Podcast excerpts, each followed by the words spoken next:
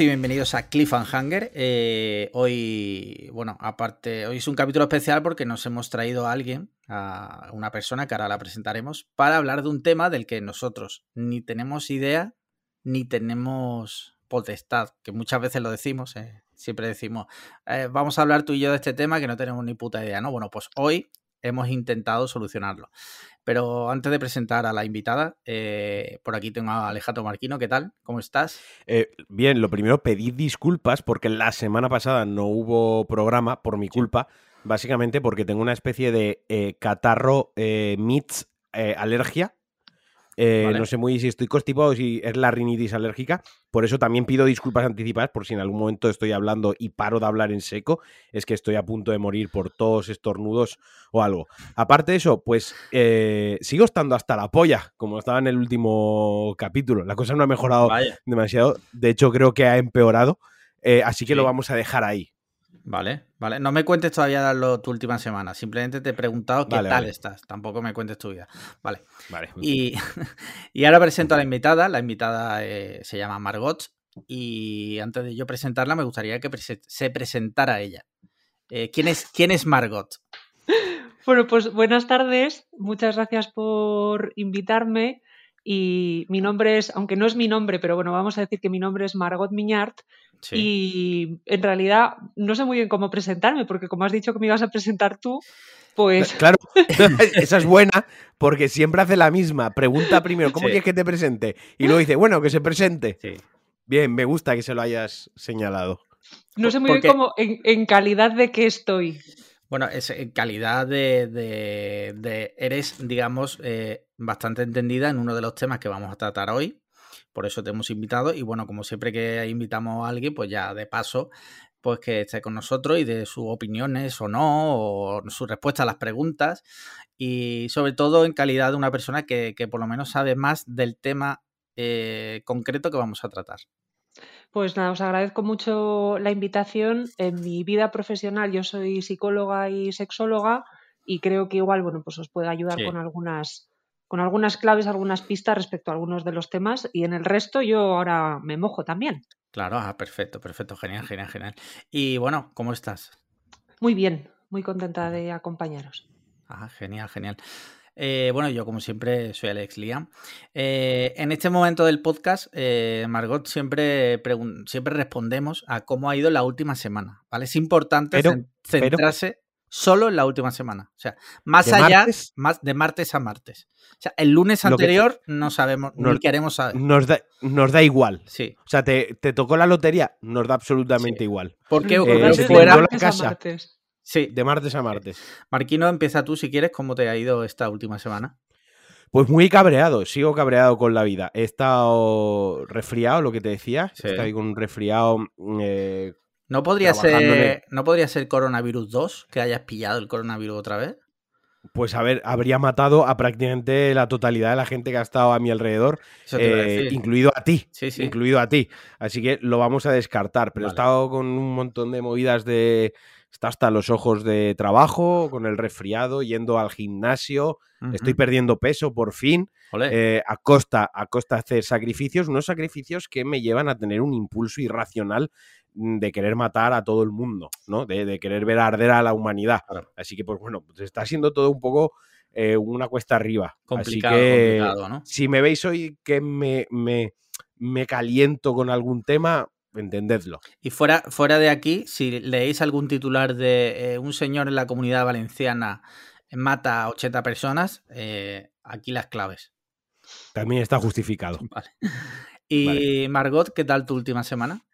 Pues un poco parecido, es que creo, igual es alergia a lo que tenemos. Yo también he estado así un poco ojos hinchados, llorosos, nariz moqueante, no sé. Entonces eso siempre como que hace las cosas peor. Y creo que tiene que ver con eso porque tengo la sensación de que todo el mundo está igual. Tengo alergia, yo también, yo también, yo también. Así que creo que, que igual tiene que ver con eso, no ahora, lo sé. Ahora todos tenemos alergia. Ahora va a ser que tenemos todos alergia. ahora resulta que hay una alergia china eso te iba a eh, decir. producida eh, por un murciélago. Hay dos teorías que todos tenemos alergia de repente, porque por ejemplo yo siempre he tenido alergia, pero mi mujer, por ejemplo, nunca ha tenido alergia y este año tiene alergia. Entonces, hay dos opciones, que ahora todo el mundo tenga alergia o eh, que sea verdad que los chinos están echando polvos eh, de la muerte por el aire. Aquí no entramos en teorías. Cada uno en su cabeza que haga lo que quiera.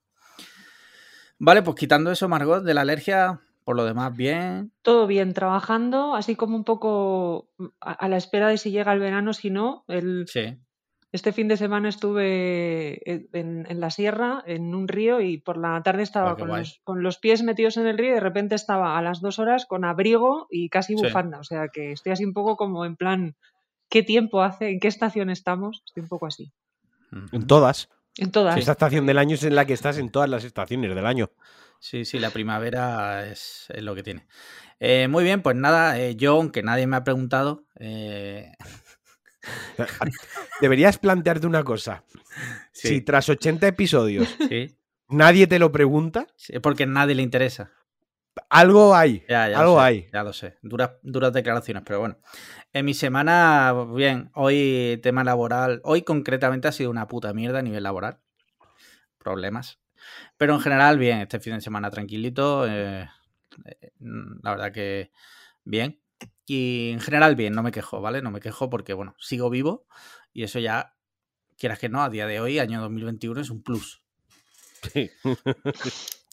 Eh, pues nada, si os parece, pasamos directo. Bueno, ¿hay algo que quieras comentar antes de nada, Marquino? ¿Alguna información, alguna data? Vale, No, hoy va a ser un podcast largo, así que vamos a tener tiempo de hablar cosas. Si os parece, pasamos, bueno, eh, Margot, ahora pasamos a, nuestro. Bueno, no sé si alguna nos has escuchado. Os he sin compromiso. Vale, vale. No, no, serías la primera persona que viene sin habernos escuchado, también te digo. ¿eh? Podría pasar, pero os he escuchado, os he escuchado con gusto, además. No por obligación, a, ver pues a, ver de qué va esto. No, no, con gusto, con gusto. Se agradece. Se agradece, se agradece, sí. Que hay. hay eh, Alex, Alex y yo tenemos un pensamiento intrusivo y es que nadie nos escucha. O sea, nosotros grabamos esto, lo subimos a internet, pero hay un total de cero seres humanos que lo escuchan. No, a ver, eh, eh, mi, pensamiento intrusivo no es ese, es, que gente querida y que nos aprecia en realidad no nos escucha. Es más hiriente, porque que te escuchen desconocidos por un momento dado, vale. Pero amigos íntimos que no te escuchen es como joder. Pero bueno. Pero bueno, eso también como que, te, como que te relaja un poco, ¿no? Eso es como cuando, cuando tuiteas y entonces piensas que nadie te lee o que te lee una persona que, es muy fan tuya y hasta esa es la única persona que te lee, esa es la única persona que nos va a escuchar, alguien que es muy fan nuestro. Sí, a ver, a ver si es verdad. A ver si es verdad. Mira, tenemos aquí, bueno, recordad eh, patreon.com barra podcast cliffhanger. Tenemos aquí una pregunta de Adrián que, que dice lo siguiente. Dice, amigos, recurro a vosotros pues tengo una pregunta y preciso de vuestra ayuda. ¿Cómo sacáis, si es que esto es posible, los puñales? Ah, esto ya lo habíamos leído, ¿no?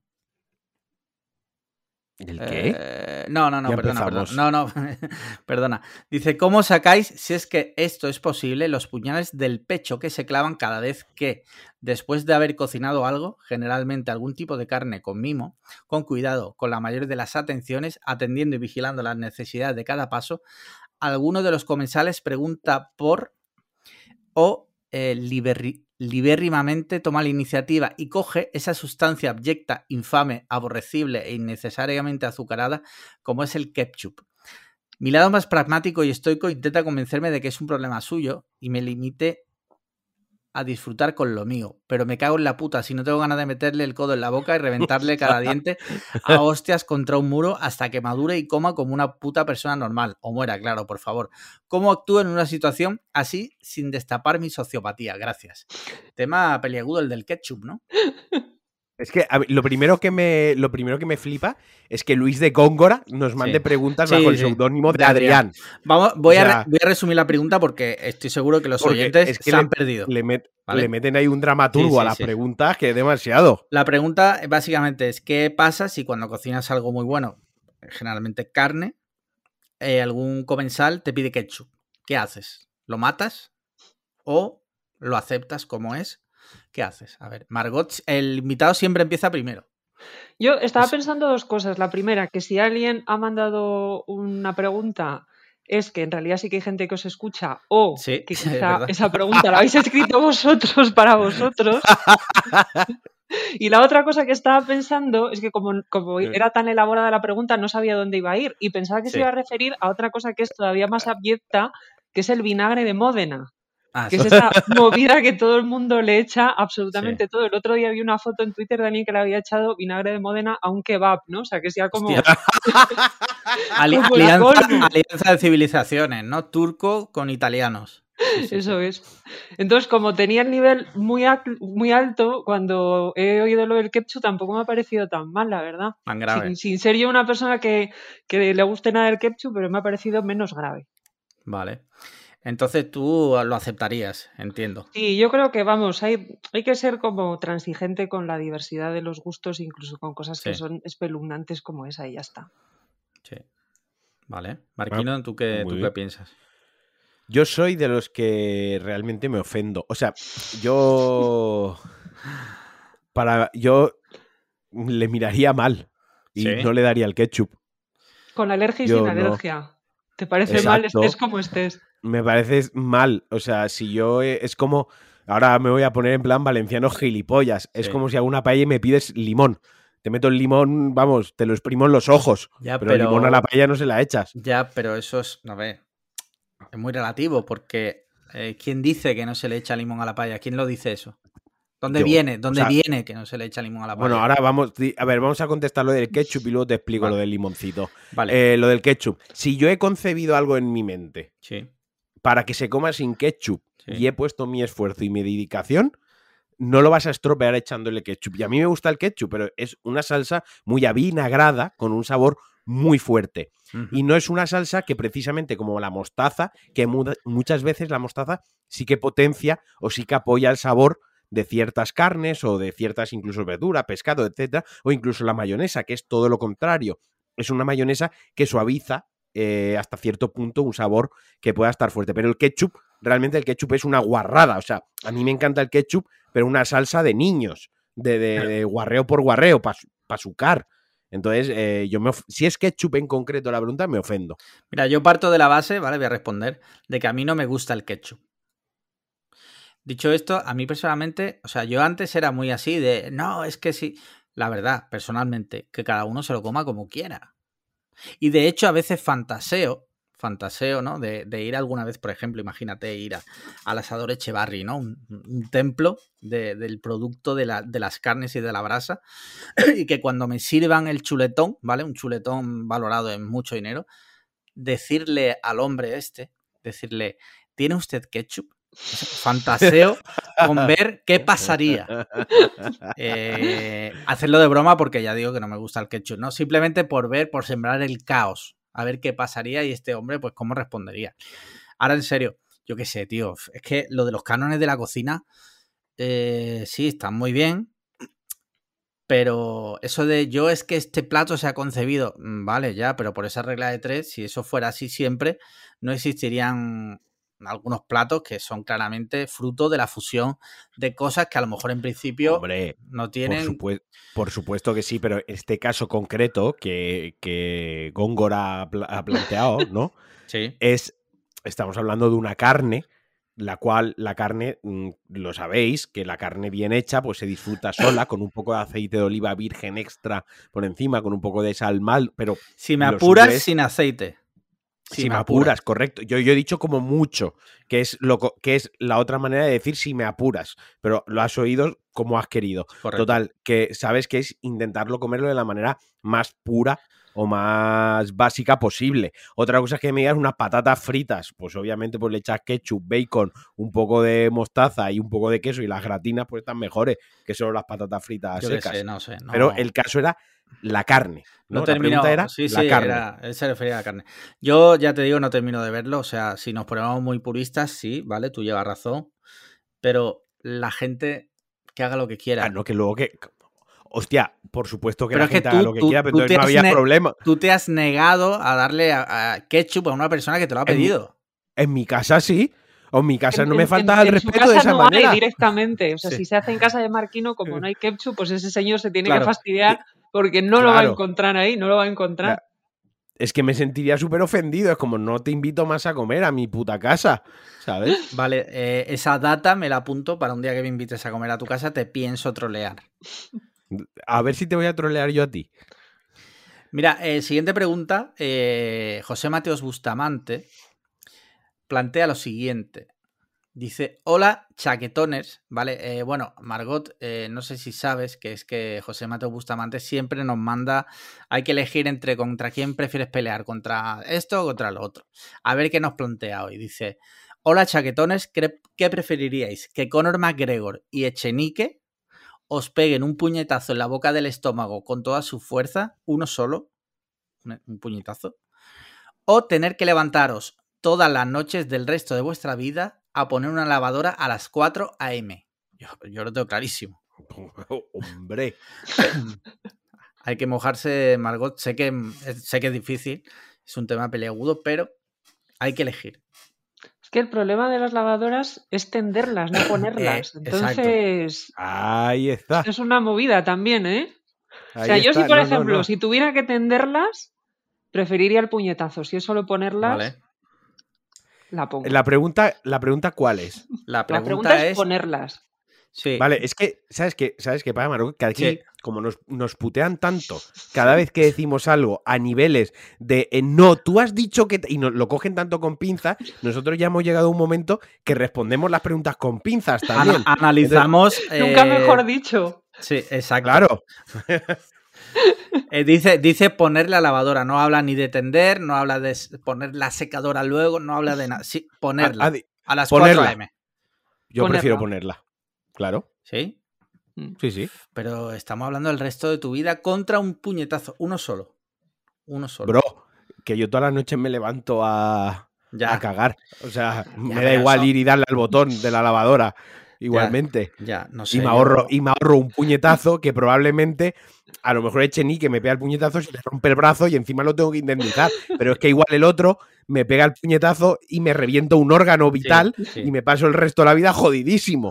Entonces, yo estaba pensando yo, a mí me lo dé quien me lo dé probablemente me reviente, entonces prefiero la lavadora. lavadora. Además, Alexa, programa todas las noches. No, tío. La lavadora a las 4.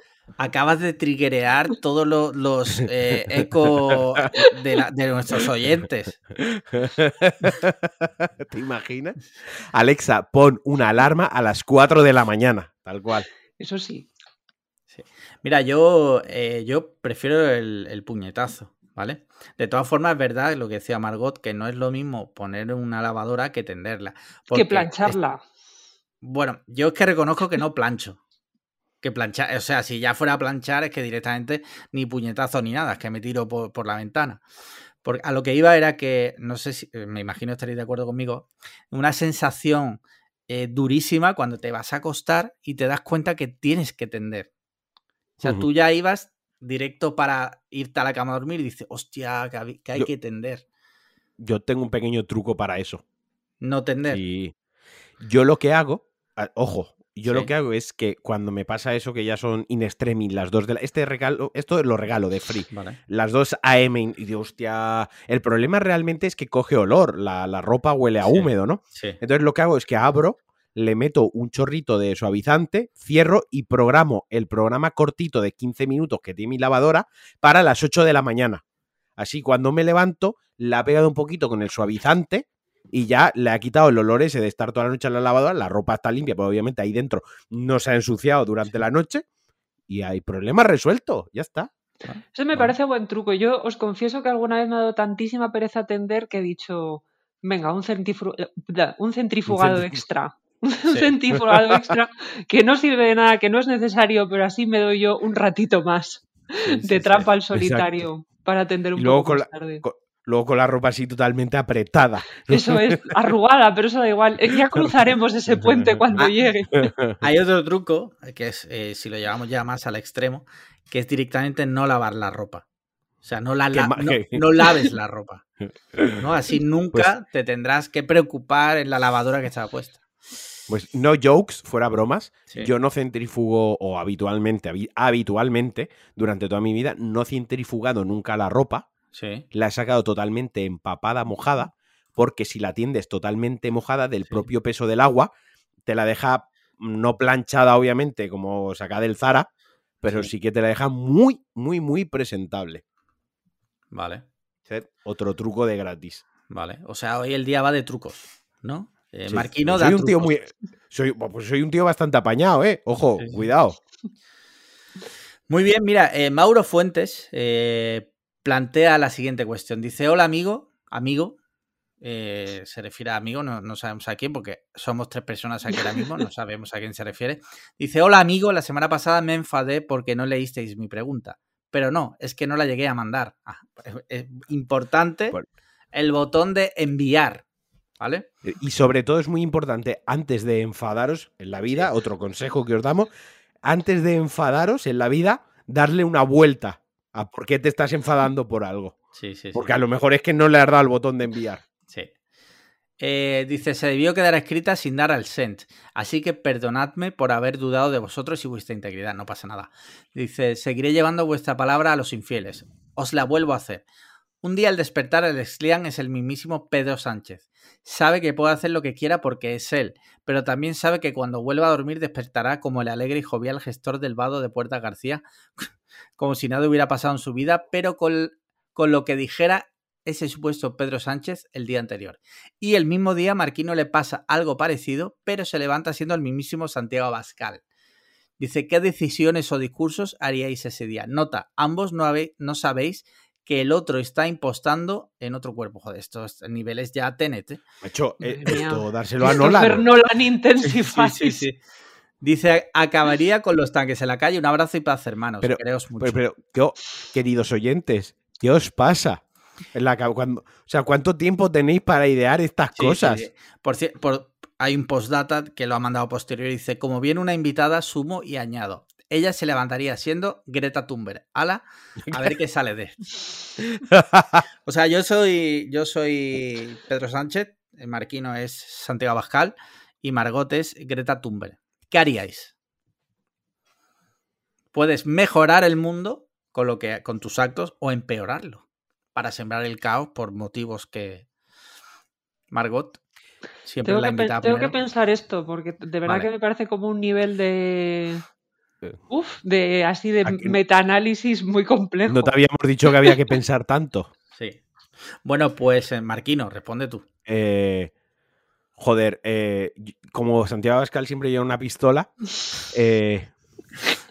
me dispararía a mí mismo ¿Sí? y acabaría con Santiago Abascal. Un problema menos para España. Vale, pero tú mueres también. no, porque yo Sí, sí, sí. En, las Tú eres leyes de este mundo... No, no, no, no. Ah. Pero eres porque igual lo que pasa es que no eres consciente de que tú eres, Marquino. O sea, quiero decir, igual eres tan Santiago Abascal que no puedes como planificar cosas que no, que no haría Santiago Abascal. Según lo que yo interpreto, si sabes que eres Marquino en el cuerpo de Santiago Abascal. Ah, estás en su cuerpo, no eres él, estás, en, su, cuerpo. Claro, entonces si estoy en su cuerpo, a lo mejor yo estoy en, en mi casa, o sea, es una una, como una, joder, una experiencia extracorpórea en la que yo abandono mi cuerpo, me meto en el de Santiago Abascal y luego al día siguiente regreso al mío. Solo si te vas a dormir, lo pone la pregunta, no. Solo si, bueno, si no, no, no, pongo las normas. Ah, esa es buena. ¿Qué harías? ¿Qué harías? Joder. Es complicado. Eh, puedes mejorar el mundo, puedes decir, no sé, yo te, te doy ideas. Obviamente eh, obviamente cerraría directamente, saldría a calzón quitado diciendo cierro box. O sea, cierro box eh, totalmente. Esto ha sido un troleo. Yo en verdad soy comunista, viva Stalin, arriba el Che, a tope Cuba. Y diría algo así en plan de todo esto ha sido un gran troleo. Owned, eh, os he pillado. Y ya está. Y eh, diría que tengo novio. Ya, para rematar, ¿sabes? novio migrante. Sí, exacto. un cubano, ¿sabes? En plan. El, negro de WhatsApp es mi novio, fin, ya está ahí. Sembrarías el caos, date cuenta que cuando te vayas a dormir, te despertarías al día mm. siguiente siendo marquino y te encontrarías el mundo que dejaras la noche anterior. ¿Tú sabes lo guapo que estaría Twitter ese día, al día siguiente? Lo bien que me lo pasaría en Twitter. Sí, Vamos, eso no tiene precio. Vale, vale, vale. Eh, yo si fuera Pedro Sánchez, ¿qué haría? No sé, algo bueno por el mundo. Eh, no sé, no sé. Eh, intentaría, pues no sé. No se me ocurre algo bueno, no sé, algo O sea, que. No se te ocurre. pendiente.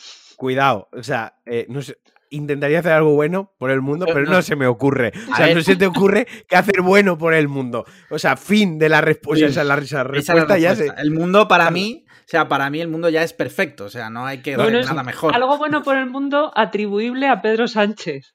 Ahí está. Eso, mira. a, eso voy, cosas que Es- Pedro Sánchez puede hacer para mejorar el mundo. Es, es, es- Como- bueno, pues Claro. entonces es lo mismo. ¿Es capaz Santiago Abascal de hacer algo porque el mundo sea mejor? ¿Es Pedro Sánchez capaz de hacer algo porque el mundo sea mejor? Joder, Bueno, es que esto es dice, dice Javier. Cárdenas que, Sí. que ha sido por él por lo que le han cierto. fulminado, entonces probablemente Bueno, Pedro Sánchez joder. efectivamente pueda hacer algo por. ¿Quién te dice a ti, de hecho, que no he sido yo en el cuerpo de Pedro Sánchez? Ah, Pues yo qué sé, pues algún algo humanitario, no sé, no sé, algo haría. Pero no, no me gustaría sembrar el caos. Eso sí lo tengo claro porque al día siguiente me tocaría vivir en ese mundo. Y claro, Pedro Sánchez podría sembrar mucho el caos porque es el presidente del gobierno. Podría decir... eh, Claro, Abas- Abascal o, o Greta no es lo mismo, porque al final, en estos momentos, el que tiene una posición de poder es Pedro. Exacto. Tú imagínate que salgo y digo, el rey ya no tiene aquí validez. Tú- pues salen tío, los tanques a la calle. Pues yo, si fuese Pedro Sánchez, yo me iría a cenar una pizza Luna Rosa. Oh, una pizza cojonuda. Sí, sí, sí, Una buenísimo. pizza cojonuda Luna Rosa, tío. Es lo que haría yo. Por- por- ta- porque tiene que estar buenísima. Si lo tuiteo, tiene que ser. la Ah, mejor eso te iba a decir, tío. hostia, qué bueno. tu- Si lo Tuitear, tuiteo es que tuitear como el Pedro Sánchez del 2010. De repente, con la cuenta de, de Moncloa. Ser malos. Eh, sí, sí, ser malos. Se- Sería bueno. ser comunistas. Sí, sí, Algo así. sí. Eh, bueno, Margot, ya no te queda tiempo. Tienes que tomar una decisión. No, ¿Qué estaba si pensando fueras- como que haría algo así como malévolo, pero no mucho, algo que la, la crispara un poco al día siguiente y ya, pero sin que tuviera un efecto enorme en las vidas de nadie ni en, ni en las Comprarte, comprarte como un Hammer de estos que gastan 35 litros de gasolina al minuto. Sí, sí, sí. Algo Eso, o- o una pequeña maldad, una pequeña maldad. Como subir tirar, un- tirar la monda del plátano al, no al orgánico, sino a la basura general, algo así. Sí. O se me, Eh, ocurre, se me ocurre subir un selfie comiéndote una hamburguesa de carne Eso te iba a decir. y en plan de ya. algo así, no, algo así. No, Vegan no, una- un- no more. un, un selfie, un selfie así en el Hammer Track, Sí. 35 litros al minuto, comiéndote un T-bone con, la con el cadáver de la vaca todavía detrás, ¿sabes? Sí. Y haciendo un símbolo así color de rollo West Coast, algo así chungo, ¿sabes? Que eh, te trajese problemas también. Duras, duras declaraciones. Bueno, lo que se. Lo que se. Lo que podemos sacar en claro es que Margot es buena persona porque no Sí. quiere tampoco hacer muchas cosas malas.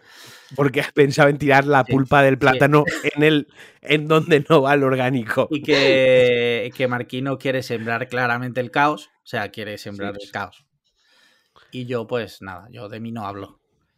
A mí me encanta ver el mundo arder, tío. Sí, sí, Es ya una veo. cosa que yo lo, lo disfruto. Lo que pasa es que cuando lo ves por la tele está súper bien. El problema es que te toque vivirlo. Igual ya no. ¿Sabes? Yo es que soy Bueno. muy de. Pienso mucho en eso.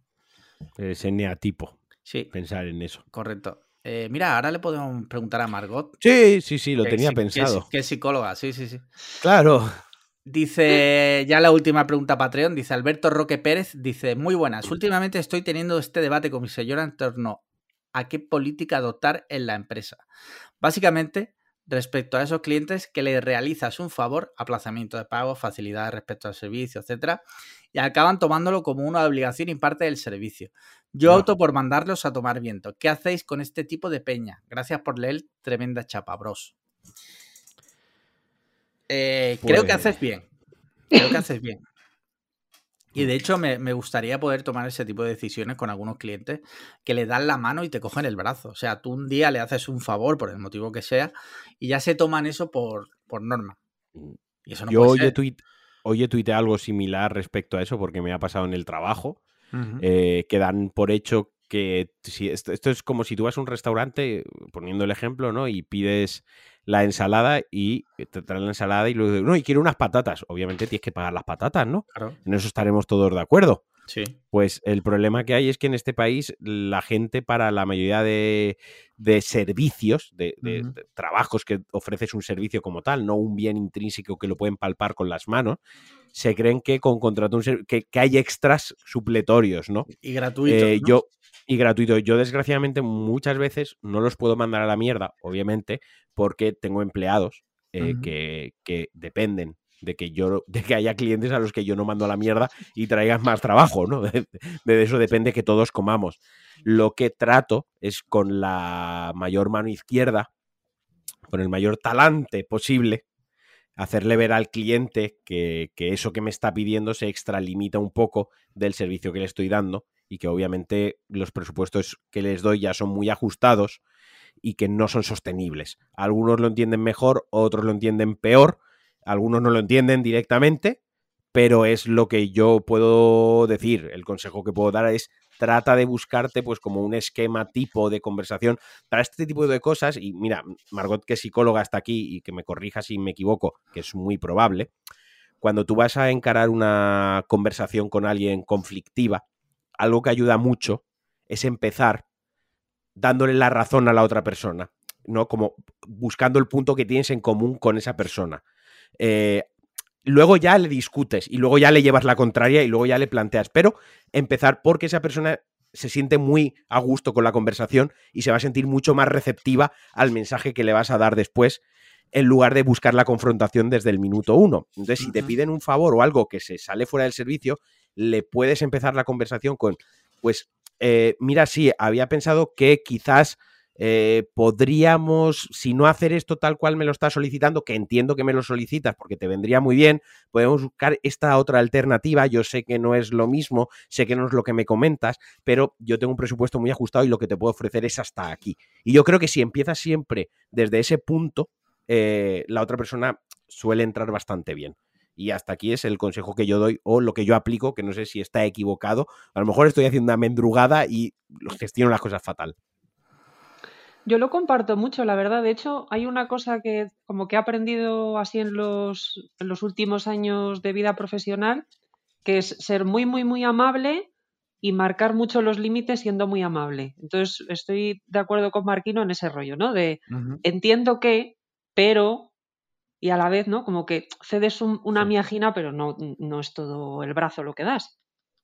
Entonces creo que hay como que ir encontrándose, ¿no? Porque es verdad que no sé lo que pasa, ¿eh? No sé si es como un exceso ahí de morro de la gente o quizá como una cosa que se da por hecho. No sé si yo a veces pienso, ¿esto lo haré yo en algún momento de mi vida? Creo que no, ¿no? Pero es como, ¿qué le pasa a esta gente? Es que no, mide o tiene mucha cara, o como que me cuesta mucho saber por dónde van, la verdad. Y creo que eso, que como mucha movilidad y marcando mucho los límites desde el principio, es algo como que funciona bastante bien.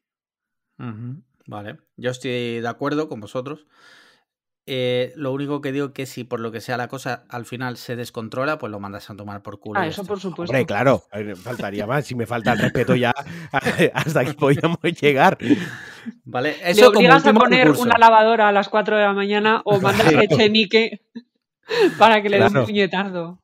Así que hasta aquí las clases de, emprendeduría.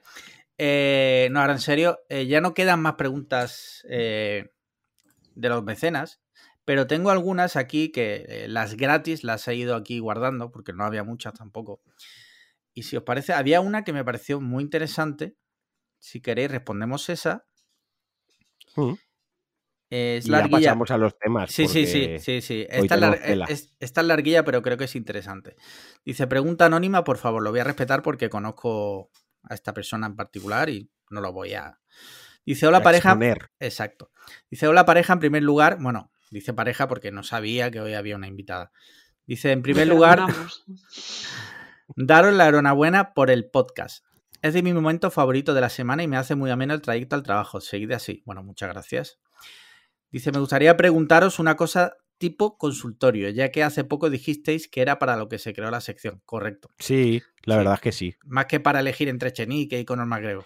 A ver, que está divertido responder esas preguntas también. Está guay, pero si nos mandáis cosas que os podamos aportar algo, pues a nosotros nos hace crecer y nos hace sentir muy bien. Siempre.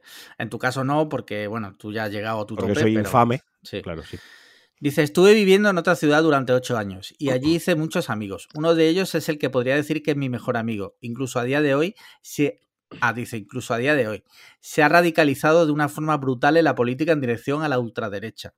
Cuando hablo de que se ha radicalizado, me refiero a que se ha, eh, se ha marchado de los grupos de WhatsApp de los amigos hace meses por discusiones políticas y no ha vuelto. Y en redes sociales comparte contenidos pro Vox, Trump e incluso mierdas QAnon agujero en el que se está empezando a meter. Al no vivir ya en la misma ciudad, nos hemos distanciado un poco. Y cuando hablamos por teléfono para ponernos al día, he visto sacar el tema. Pero es que le ha cambiado hasta el carácter. Es más agresivo y todo para él es política. ¿Qué haríais vosotros?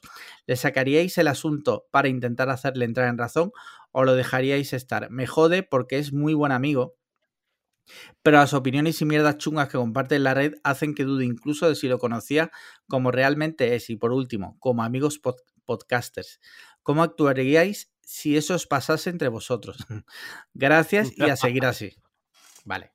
Eh, resumiendo mucho, tiene un amigo que se ha radicalizado hacia la ultraderecha y cuesta mucho mm, hablar con él porque todo se lo lleva a lo mismo. ¿Qué harías? Bueno, se me ocurre una solución facilísima y ya si queréis, argumentáis. Eh, si no quieres discutir con él, hazte tú de ultraderecha. Entonces ya no discutes con él.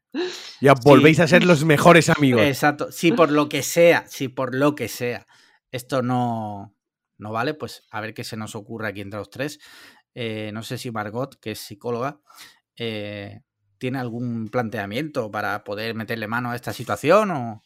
Es que esto es una movida, ¿eh? Porque tiene como muchas submovidas dentro de la movida. Hay una, esta gente que dice, hombre, no pasa nada porque todos podemos tener amigos que están en las antípodas de nuestras eh, ideologías políticas. Bueno, en realidad no.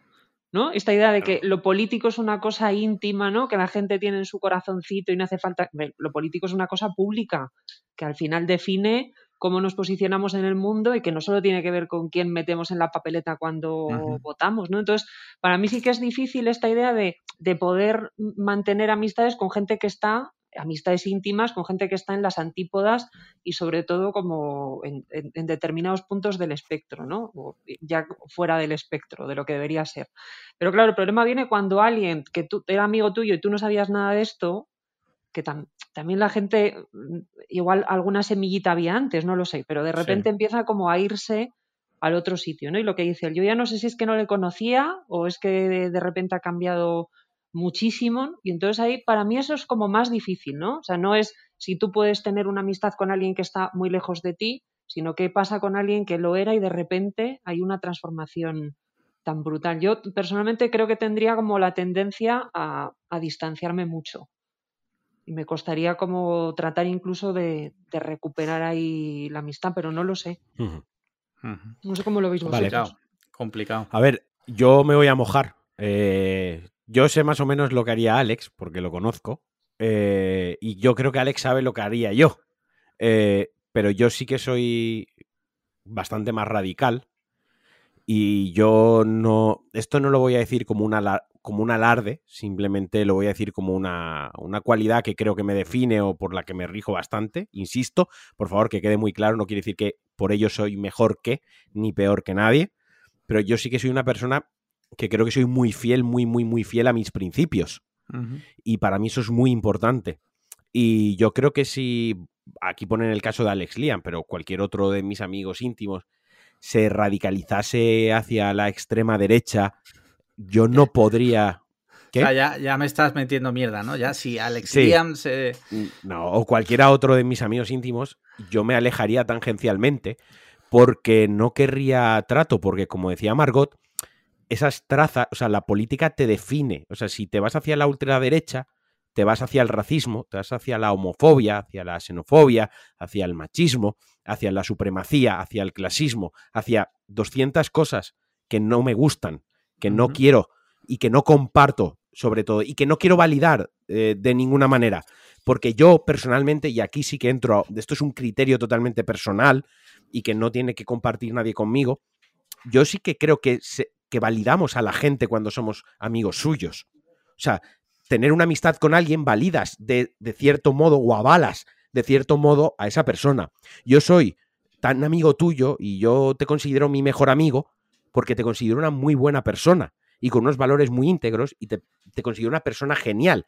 Así que yo ante todo el mundo te estoy validando como una persona excelente.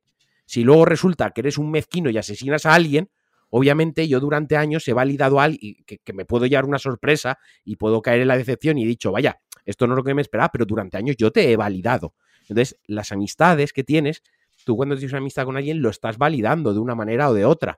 Entonces, a mí me costaría muchísimo mantener esa amistad. Otra cosa es que, le, que fuese caer y que, mira, eres un nazi gilipollas y no te quiero volver a ver, pues eres un subnormal. Hombre, no, pues tampoco. Con el talante y la educación que creo que tengo, pues intentaría zanjar el, el, asunto e intentaría alejarme. Pero porque para mí, y esto tú y yo lo hemos hablado en intimidad muchísimas veces, a mí me da muchísimo coraje ese, este tipo. Cuando yo sé que dos personas son de una ideología totalmente diferente, pero luego son muy chupipandi, uh -huh. tú y yo lo hemos hablado. A mí es una cosa que me da muchísimo coraje, porque para mí los principios y ciertas cosas, cierta moral, eh, está por encima de todo. Y bueno, eso es, ya te digo, es mi punto. Sabéis vale. que yo a veces soy ciertamente extremista con, con, con algunas cosas. Que Dirías no está bien, que eres pero... de, ex, de extrema. Eres extremo, eres un extremo tú. O sea, yo A podría veces aplicar ahora eh, tus consejos contra ti. A veces lo soy y pues estaría merecidísimo, tío. A veces lo soy. Yo ya he dicho que no es la mejor, no creo que sea ni la mejor ni la peor manera de actuar. Que lo he hecho Ah, de vale, broma. Ya, pero es que hay gente que a lo mejor se piensa que no. Ya, bueno. Estaba pensando, Eh, ay, perdona, perdona, perdona. Sí, sí, no, no. No, estaba pensando Habla, una habla. cosa que, claro, eh, esta idea, a ver si lo cuento yo bien, ¿eh? De que los par- las ideas de los partidos o de los grupos políticos a veces no coinciden con las ideas de la gente que los vota. Y que a veces lo que pasa es que hay ideas de los partidos políticos como que enganchan con valores que tiene la gente que no están tan alineados. Por ejemplo, para mí un ejemplo muy claro tiene que ver con la necesidad de seguridad, ¿no? Que en sí mismo no tiene por qué ser como un valor eh, así de la extrema derecha, ¿no? La gente quiere estar segura. Y es verdad que Sí. muchas veces eh, determinados grupos, ¿no? Eh, tienen un mensaje que va directamente como una flecha ahí, ¿no? La seguridad. Y entonces a veces la gente no tiene muchos criterios para saber muy bien de qué va eso. Y entonces alguien le dice, hombre, pues es que además como que tengo la sensación de que hay algunas personas que están un poco fuera de la realidad incluso y de lo que ocurre. Pues eh, vamos a tener la seguridad porque nadie va a adoctrinar a tus hijos en el colegio. Ah, pues será que adoctrinan a mis hijos en el colegio. Pues yo quiero estar seguro, ¿no? Entonces, eh, vamos a garantizar la seguridad porque no va a venir nadie extranjero a no sé qué. Ah, pues será que vienen los extranjeros o las extranjeras aquí a hacernos cosas, ¿no? Entonces sí que tengo la sensación de que hay gente que sin comulgar con los valores resulta que recibe un mensaje eh, que engancha con una cosa suya que no tiene por qué estar eso como mm, en eso como, como muy polarizada o muy a la derecha, ¿no? Y entonces ahí quizá cabe un poco de pedagogía con ese amigo, no lo sé, por pensar en, en como en soluciones intermedias. Igual es que tu amigo Pero- no se está radicalizando, sino que está recibiendo, hay algo que engancha Que- con que es- algo suyo. Igual, igual tu amigo nos está radicalizando, es bobo, ¿sabes? Igual es bobo tu amigo. Eh, bueno, es un muy buen punto. Eso- y Yo estoy bastante de acuerdo porque además aquí hemos hablado muchas veces de, bueno, muchas veces no sé, pero alguna vez lo hemos nombrado que Vox, por ejemplo, fun- trabaja muy bien ese tipo de... Totalmente. o sea, en Vox pensaba, sabe- de hecho. Sí, sabe muy bien qué ideas lanzar, qué mensaje mandar, sobre todo en redes sociales. Y eso porque mm, yo mm, me niego a pensar que, bueno, la mayoría de la gente, para empezar, no se ha leído los programas de los partidos políticos, ¿vale? Eso para empezar. Eso sí, Entonces- eso es de, de entrada. Yo creo que mucha gente lo que le pasa, eh, y no quiero menospreciar a nadie, pero creo que en general, con todos los partidos, la gente coge y se crea una imagen de lo que es ese partido, en este caso Vox, imagínate, se piensa que, bueno, yo voto a Vox porque no estoy de acuerdo con esto, esto y esto. Lo que pasa es que detrás de eso, eso y eso, que a lo mejor te parece razonable y que te parece bien y que a lo mejor lo hablamos y a todos nos parece bien, detrás de eso hay otras cosas un poco más feas, ya es Vox o cualquier otro partido. Sí, bueno. Claro, si tú lo reduces todo a cuatro ideas, ahí quizás Eso no es, está el eso es problema. como, es como el gilipollas este que me crucé yo en Twitter que me dijo, yo voto a Vox porque soy antifeminista. Y dije, espérate, pero un segundo, es- expli- desarrolla. ¿Qué No, o sea, ya- yo sabía que era una... Claro, o sea, era una memeza absoluta, pero era tal grado de memez que yo quería que la desarrollase, ¿no? Sí. Y claro, y me dijo, es que yo voto a Vox porque tengo miedo de que me pongan una denuncia falsa. Y Sí. yo le pregunté, por favor, explícame de qué manera votar a Vox va a evitar que una mujer o un hombre o un ser humano te ponga a ti una denuncia falsa.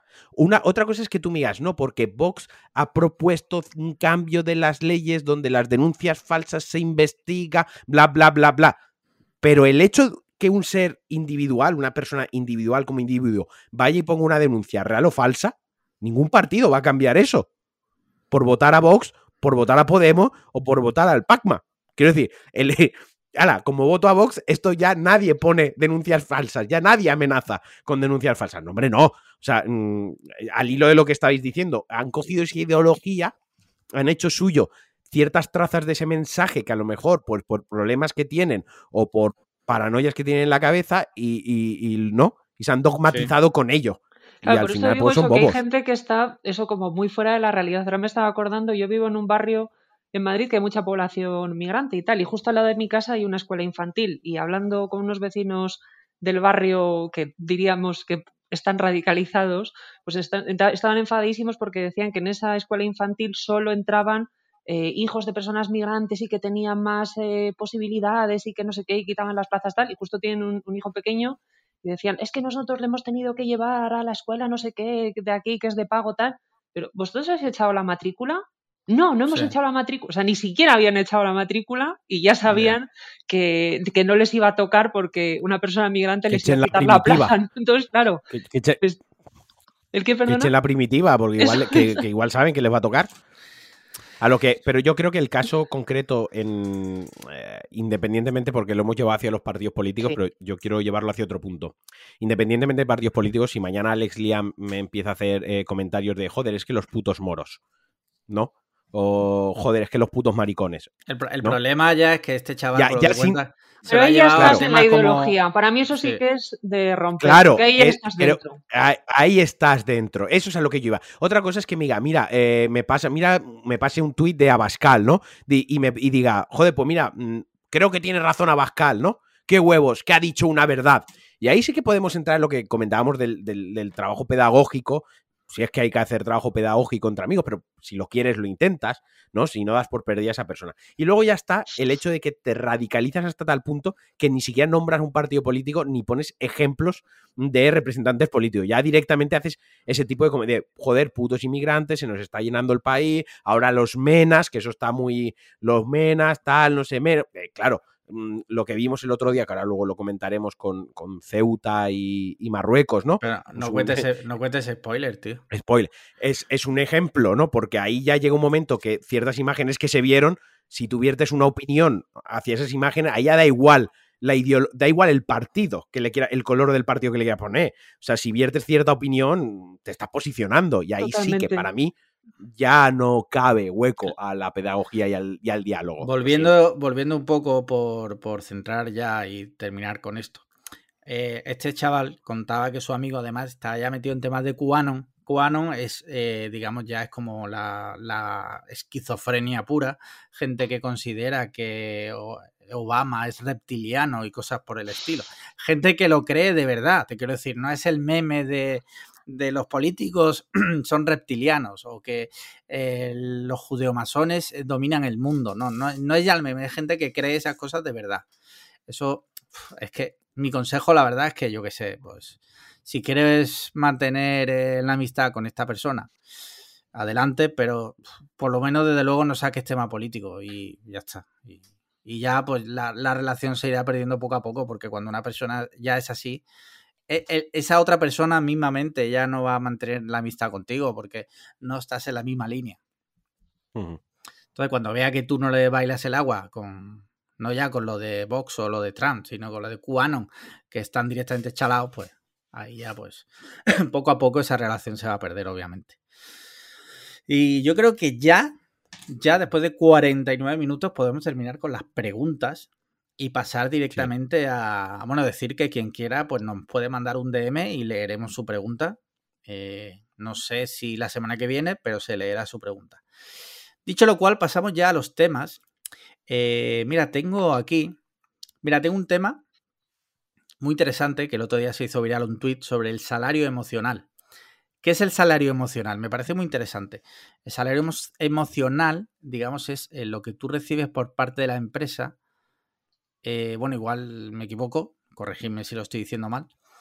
Eh, que no es económico, ¿no? Por ejemplo, pues cosas buenas que recibes a cambio de trabajar ahí, ¿no? Claro, esto de primeras Sí, ¿lo estoy diciendo bien o, me equivoco? No, no, no, sí, no, estoy poniendo la cara de no me gusta un pelo lo que estoy escuchando, si eso es así. Vale. Eh, bueno, a ver, espérate. O sea, ha dicho tres palabras. Si eso es así, ¿a qué te refieres? O sea, que si lo has descrito bien. Sí. O sea, a mí lo que me ha venido a la cabeza es eh, mm, la típica empresa que te pone una mesa de ping-pong, una máquina de zumos. y, eso, es, eso es el salario emocional. Y, te pagan un poquito menos. O sea, yo en mi mente. Es el salario emocional, sí. En mi mente yo he pensado, por ejemplo, yo a mis empleados, yo les pago lo que corresponde, o sea, el, su full salario con todo y luego aparte, pues oye, si una tarde necesitan irse a una reparación del coche, que ya ves que no es que mi madre está en coma, o tiene la función de su hijo del cole de final de año, y no sé qué, pues obviamente son cosas que le doy porque también quiero que tenga, digamos, una calidad laboral y un bienestar en su vida y puedo ayudarle de esa manera, ¿no? Ya que no puedo pagarle 10.000 euros al mes, que ojalá pudiese, pero intento darle ese tipo de cositas. Y luego otra cosa es, no, a ti te corresponde 1.500 euros al mes, pero no, te pagamos 1.100, pero mira qué oficina más guay, donde tienes ping-pong, donde tienes no sé qué yo ahí sí que tengo una postura súper clara respecto a eso. El problema es, es, ese, ¿no? A mí de primeras, por ejemplo, el salario emocional, el concepto, no me parece mal, ¿no? Si es que tú me pagas lo que me corresponde y como extra, como pasa, porque yo tengo, tengo un amigo que trabaja en Nueva York, yo estuve en su oficina, aquello me pareció la puta bomba, porque encima de que cobraba lo que cobraba, tenía un montón de cosas súper guays. Si eso es así, me parece bien. Ahora, si es como tú estás diciendo, que salario emocional, te, salario emocional te trato como un ser humano, ¿sabes? O sea, no te desprecio. Gracias, gracias por tratarme bien, gracias por tenerme contratado aquí, ¿no? Que al final parece que es un poco... Exacto. Ahí es donde entra lo peligroso. No sé, Margot, que. A ver, yo lo que creo es que estabas diciendo, es que no sé cómo lo has definido, pero has dicho como el salario que te hace, o sea, sí, que te hace sentir bien. A mí el salario que me hace sentir bien es el dinero, ¿no? Que es por lo que yo voy a trabajar. Y luego, pues eso, si luego aparte, pues la gente está más contenta, yo sí que tengo la teoría de que la gente, cuanto más contenta está trabajando, mejor trabaja. Y entonces lo que dice Martino, ¿no? Pues que a veces pues estableces como una especie de pacto ahí de flexibilidad y tal, pero que solo puede estar añadido al, salario económico. O sea, no, puedes luego pagar tu hipoteca con dinero, pues, pues, ¿no? Con algo emocional, hipoteca emocional, ¿no? Que se sienta bien el banco. No existe nada de eso, ¿no? Ni puedes pagar las facturas con eso. Entonces, al final, como tenemos que utilizar ese dinero para otras cosas, pues lo necesitamos cuando trabajamos, ¿no? Yo, yo sí que creo que todo este rollo, bueno, que seguro que habéis oído, ¿no? De que tienes que trabajar en lo que te hace feliz porque de esa forma es como que no trabajas y tal. Nunca trabajas, sí. Mis cojones. Mira, yo, que me cuesta mucho y de hecho el otro día sí. el otro día leí un tweet que decía algo así como trabaja de lo que te gusta y acabarás odiando lo que te gusta, ¿no? Sí. Que es, como ojo, ojo con esto de, de, las pasiones laborales. Margot, ¿sabes qué pasa con el discurso este de la realización a través del trabajo? Que a mí me toca muchísimo los cojones, porque a mí lo que me realiza, a mí lo que me realiza es invitar a mis amigos el domingo a una barbacoa en mi casa. Y Pero que, no te vean, que, no te vean, ketchup. que no me vean ketchup. Pero eh, ver que tengo a mis amigos felices en mi casa, ¿no? Que soy un buen anfitrión. A mí me realiza cuando un amigo me dice, oye, necesito que me ayudes con una mudanza, voy, le echo una mano cuando tengo un problema y tengo a mi amigo al lado, cuando disfruto con mis hermanas de un viaje, me realiza los, jugar a los videojuegos y pasármelo bien, hacer este podcast, me realiza, eso me realiza. Trabajar no me realiza. Me cago en la hostia, trabajo porque tengo que pagar las cosas que tengo que pagar no, es el, rollito de el trabajo te realiza, es una mierda que nos han contado para que agachemos la cabeza y estemos apretando putísimos tornillos. Pero ¿a cuánta gente le realiza su trabajo en tanto por cien de millones de personas que trabajan? Claro. Es que, yo creo que es verdad que, hay como eso, una suerte de poder dedicarte a, cosas que sean como, no sé cómo decirlo, vocacionales o pasionales y tal. Y hay gente que trabaja un poco así. Yo personalmente tengo la suerte de dedicarme a una cosa que me apasiona, pero es mi curro y ya está. Entonces, cuando se acaba el curro, pues, mm, pues se ha acabado, ¿no? Entonces, si le tengo que dedicar más horas, pues me deja de apasionar bastante si me bajan el sueldo me deja de apasionar bastante y entonces sí que creo que hay como, como un rollo muy feo de, al final pues eso, como de engañar al personal, ¿no? Últimamente además como que hay muchas ofertas de estas que se cuelan y se ven de ya ni siquiera te pagan, o sea, ya no es que te paguen menos de lo que te deberían pagar, es que ni siquiera te eh, pagan, pero oye, hay un buen rollo aquí, estamos genial, vas a poder eh, eh, crecer profesionalmente, tal, que es también como la, toda la mierda esta de las prácticas, ¿no? De que tienes que estar aquí porque vas a crecer profesionalmente, no sé qué. Págame. Y ya estoy está, leyendo, estoy leyendo, literalmente pone algunos ejemplos de salario emocional, podrían ser los siguientes. Reconocimiento personal. A todos nos gustan que nos digan que nuestro trabajo está bien hecho. Mira, me comes Gracias, gracias. O sea, si he hecho bien mi trabajo, me lo reconoces, ¿sabes cómo? Me da 100 pavos más a final. Claro. Me subes el sueldo a final de año. Eso ¿Vale? Me das una paguita extra. No, vengas y me des una palmadita en la espalda. ¿eh? ¿Has hecho bien tu trabajo? Oh, muy bien, qué bien has hecho tu trabajo. Hombre. A ver, mira, yo, yo sí que creo. Sí que contar, contar con un lugar de trabajo agradable.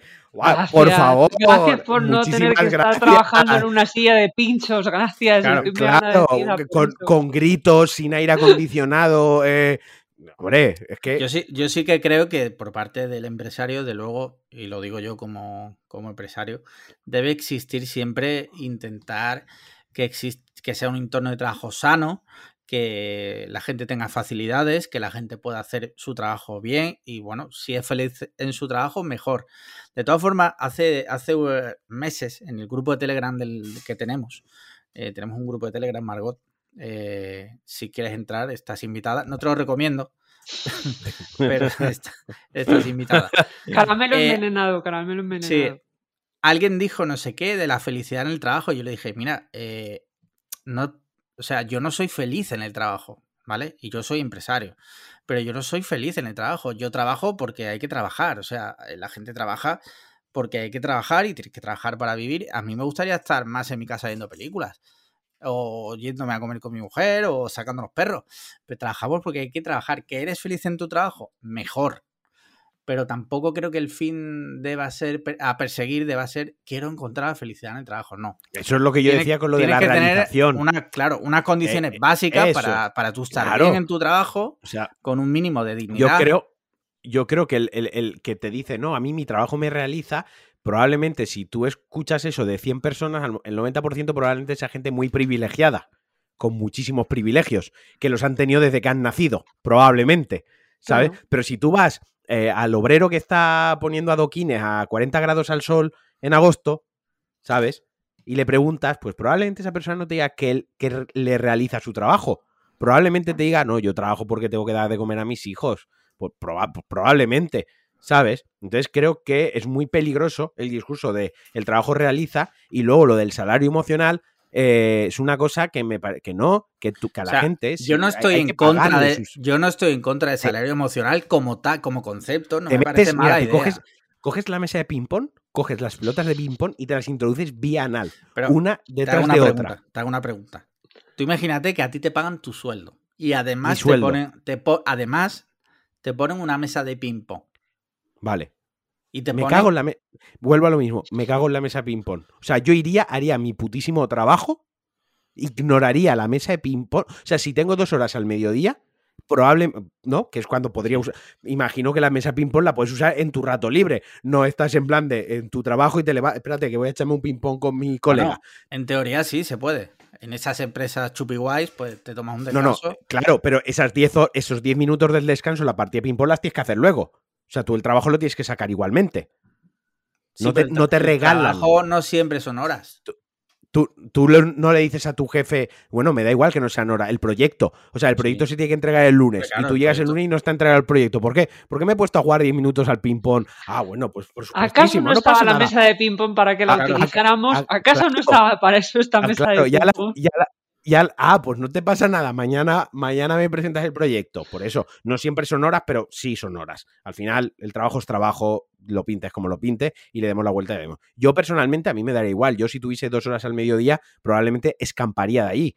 O sea, me iría a comer, aunque fuese de tupper, al parque de la esquina, porque si tengo dos horas, lo que quiero esas dos horas es no continuar dentro del centro de trabajo porque al final o por A por B o acabo trabajando o acabo en ese ambiente que, como digo, el trabajo es un medio para conseguir un fin, que es irme de viaje, llenar la nevera, darme un capricho, ahorrar, etc.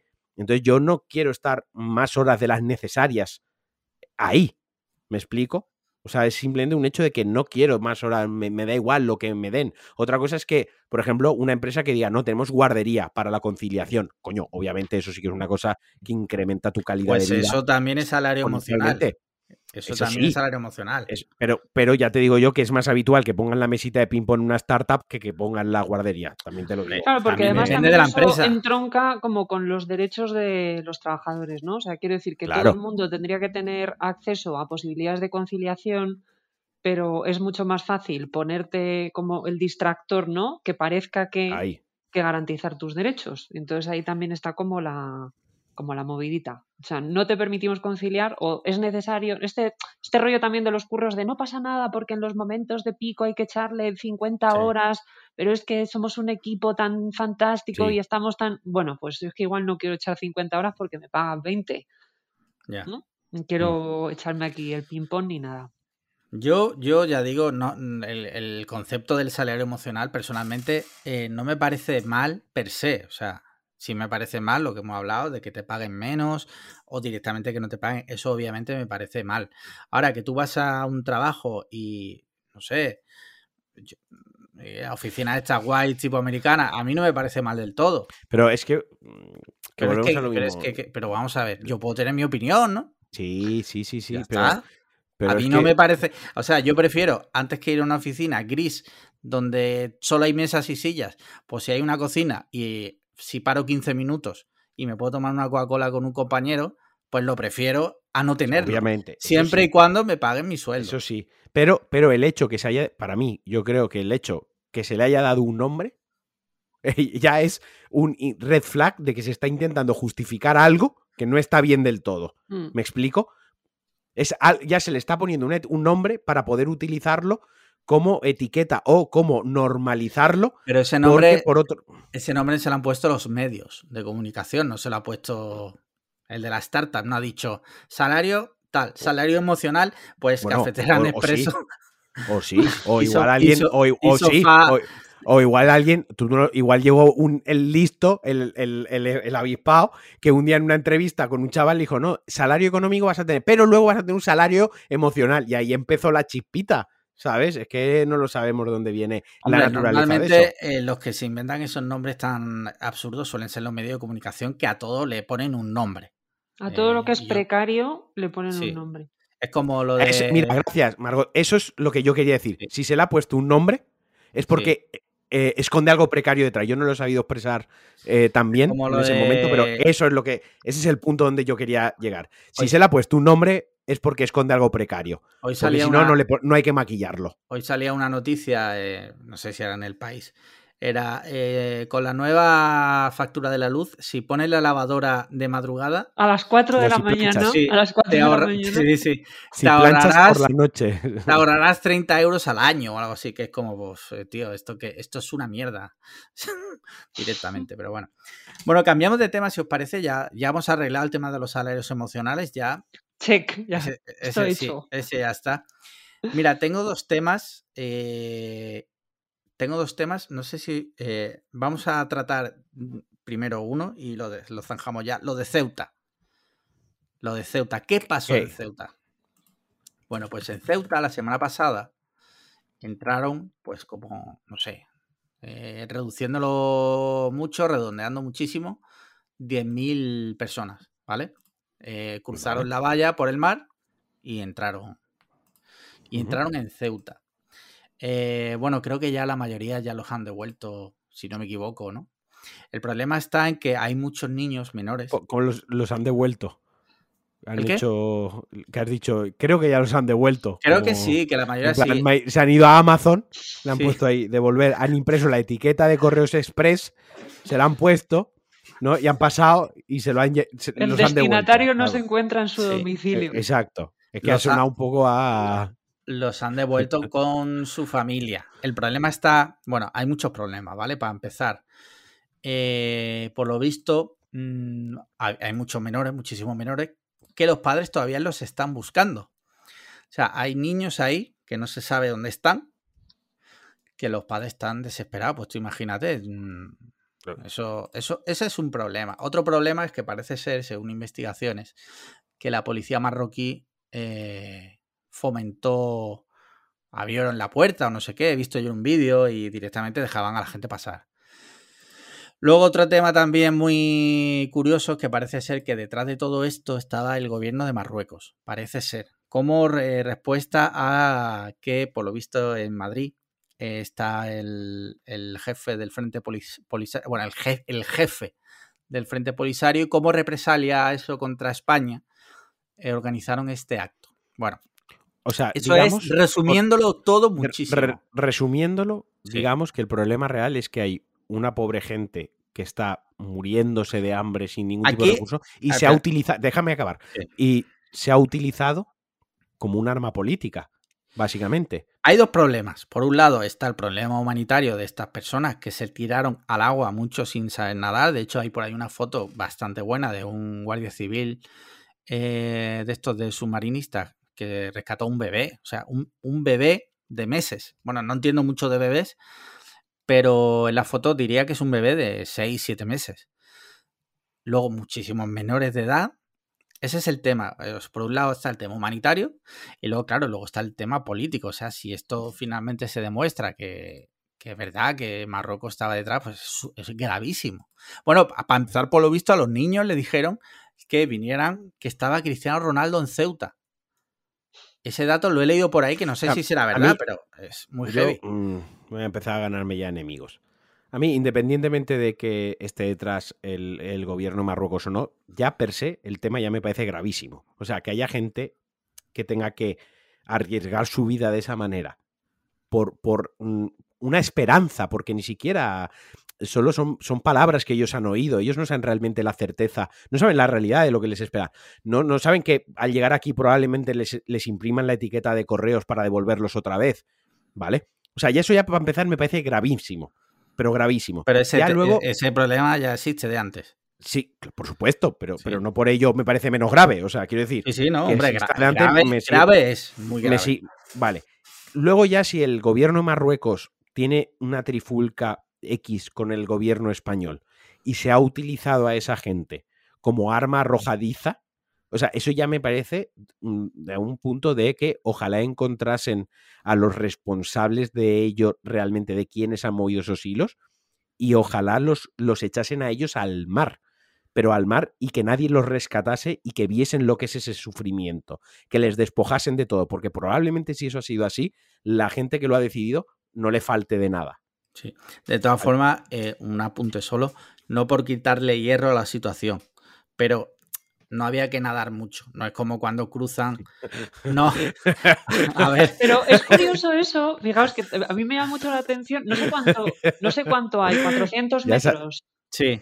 Yo 400 metros y los tengo que nadar me da algo, pero aparte eh, como que también no debe ser nada fácil porque debe haber como corrientes y tal. Yo no tengo mucha idea de nada de esto. Pero Tiene claro, que haber piedras. Claro, lo que estáis diciendo, hay gente que no sabe nadar y luego hay gente que ya viene de un proceso migratorio que es previo y que ya viene mm, como muy desgastada. Entonces, claro, eso me llamaba mucho la atención porque cuando lo leía en la prensa y algunas noticias y tal y algunos comentarios también como con muy, con muy mala baba, claro, yo decía, jolín, pues es que igual, mm, dependiendo de cómo estés, eso es nadar mucho o nadar poco. Lo, que yo, lo que yo quería decir es que no quiero que suene que le está quitando hierro, y de hecho lo he dicho, que no es como cuando cruzan, por ejemplo, de, de Marruecos hacia la península, que son muchos kilómetros. Lo que quería decir era que era doblar la esquina, que es verdad que sí, sí, ya he visto que la has apuntado que, no por quitarle hierro, pero estas personas, sí es verdad, muchas de ellas directamente es que no saben nada, no es que naden mejor o peor, Es que directamente no saben nadar.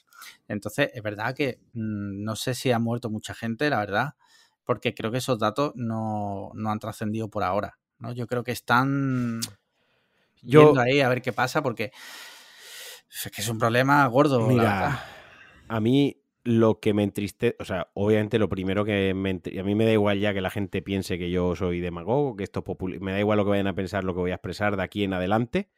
Eh, y a quien no le guste mi opinión me puede comer bien el me puede chupar bien el escroto.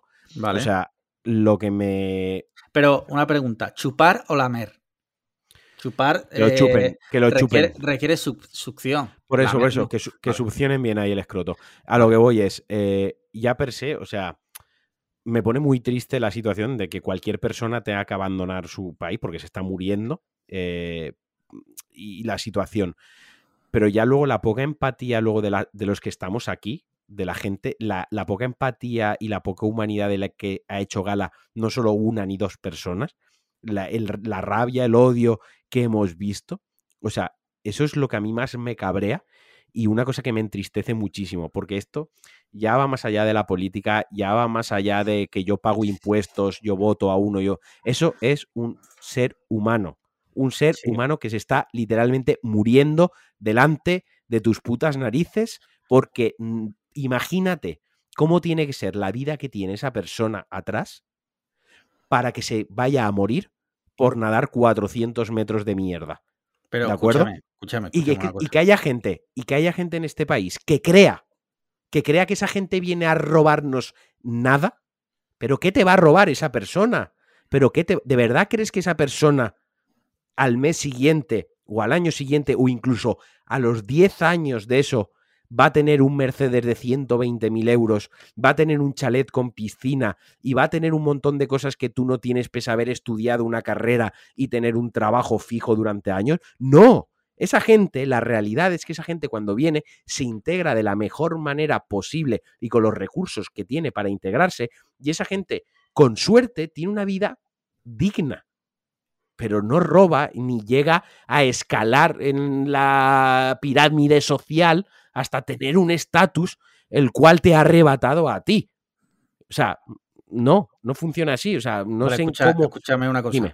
Eh, repito, solo por dar contexto, ¿vale? Yo tengo una amiga que vive en Ceuta. Eh, la gente de allí lo pasó también muy mal. Hubo más de 400 llamadas a la policía. Que no estoy diciendo en ningún caso que es todas esas personas que pasaron eran malas, ni muchísimo menos, porque de hecho la mayoría eran menores de edad, de 13, 14 años. Sí, también quiero empatizar un poco con esas personas también que lo han pasado mal. Hubo muchos negocios que, no pudieron abrir porque hubo altercados. O sea, son datos que están ahí. Que una cosa no quita la otra, que lo que estás diciendo lleva, llevas toda la razón. Esas personas, bueno, todas las personas que emigran en estas condiciones, evidentemente, son, para empezar, normalmente eh, víctimas de mafias que se dedican y le cobran, eh, no sé, una vez leí que les podían llegar a cobrar miles de euros por montarlos en una lancha lamentable. O sea, miles de euros que ya para mí, ya para mí es mucho dinero, pues imagínate para una persona así.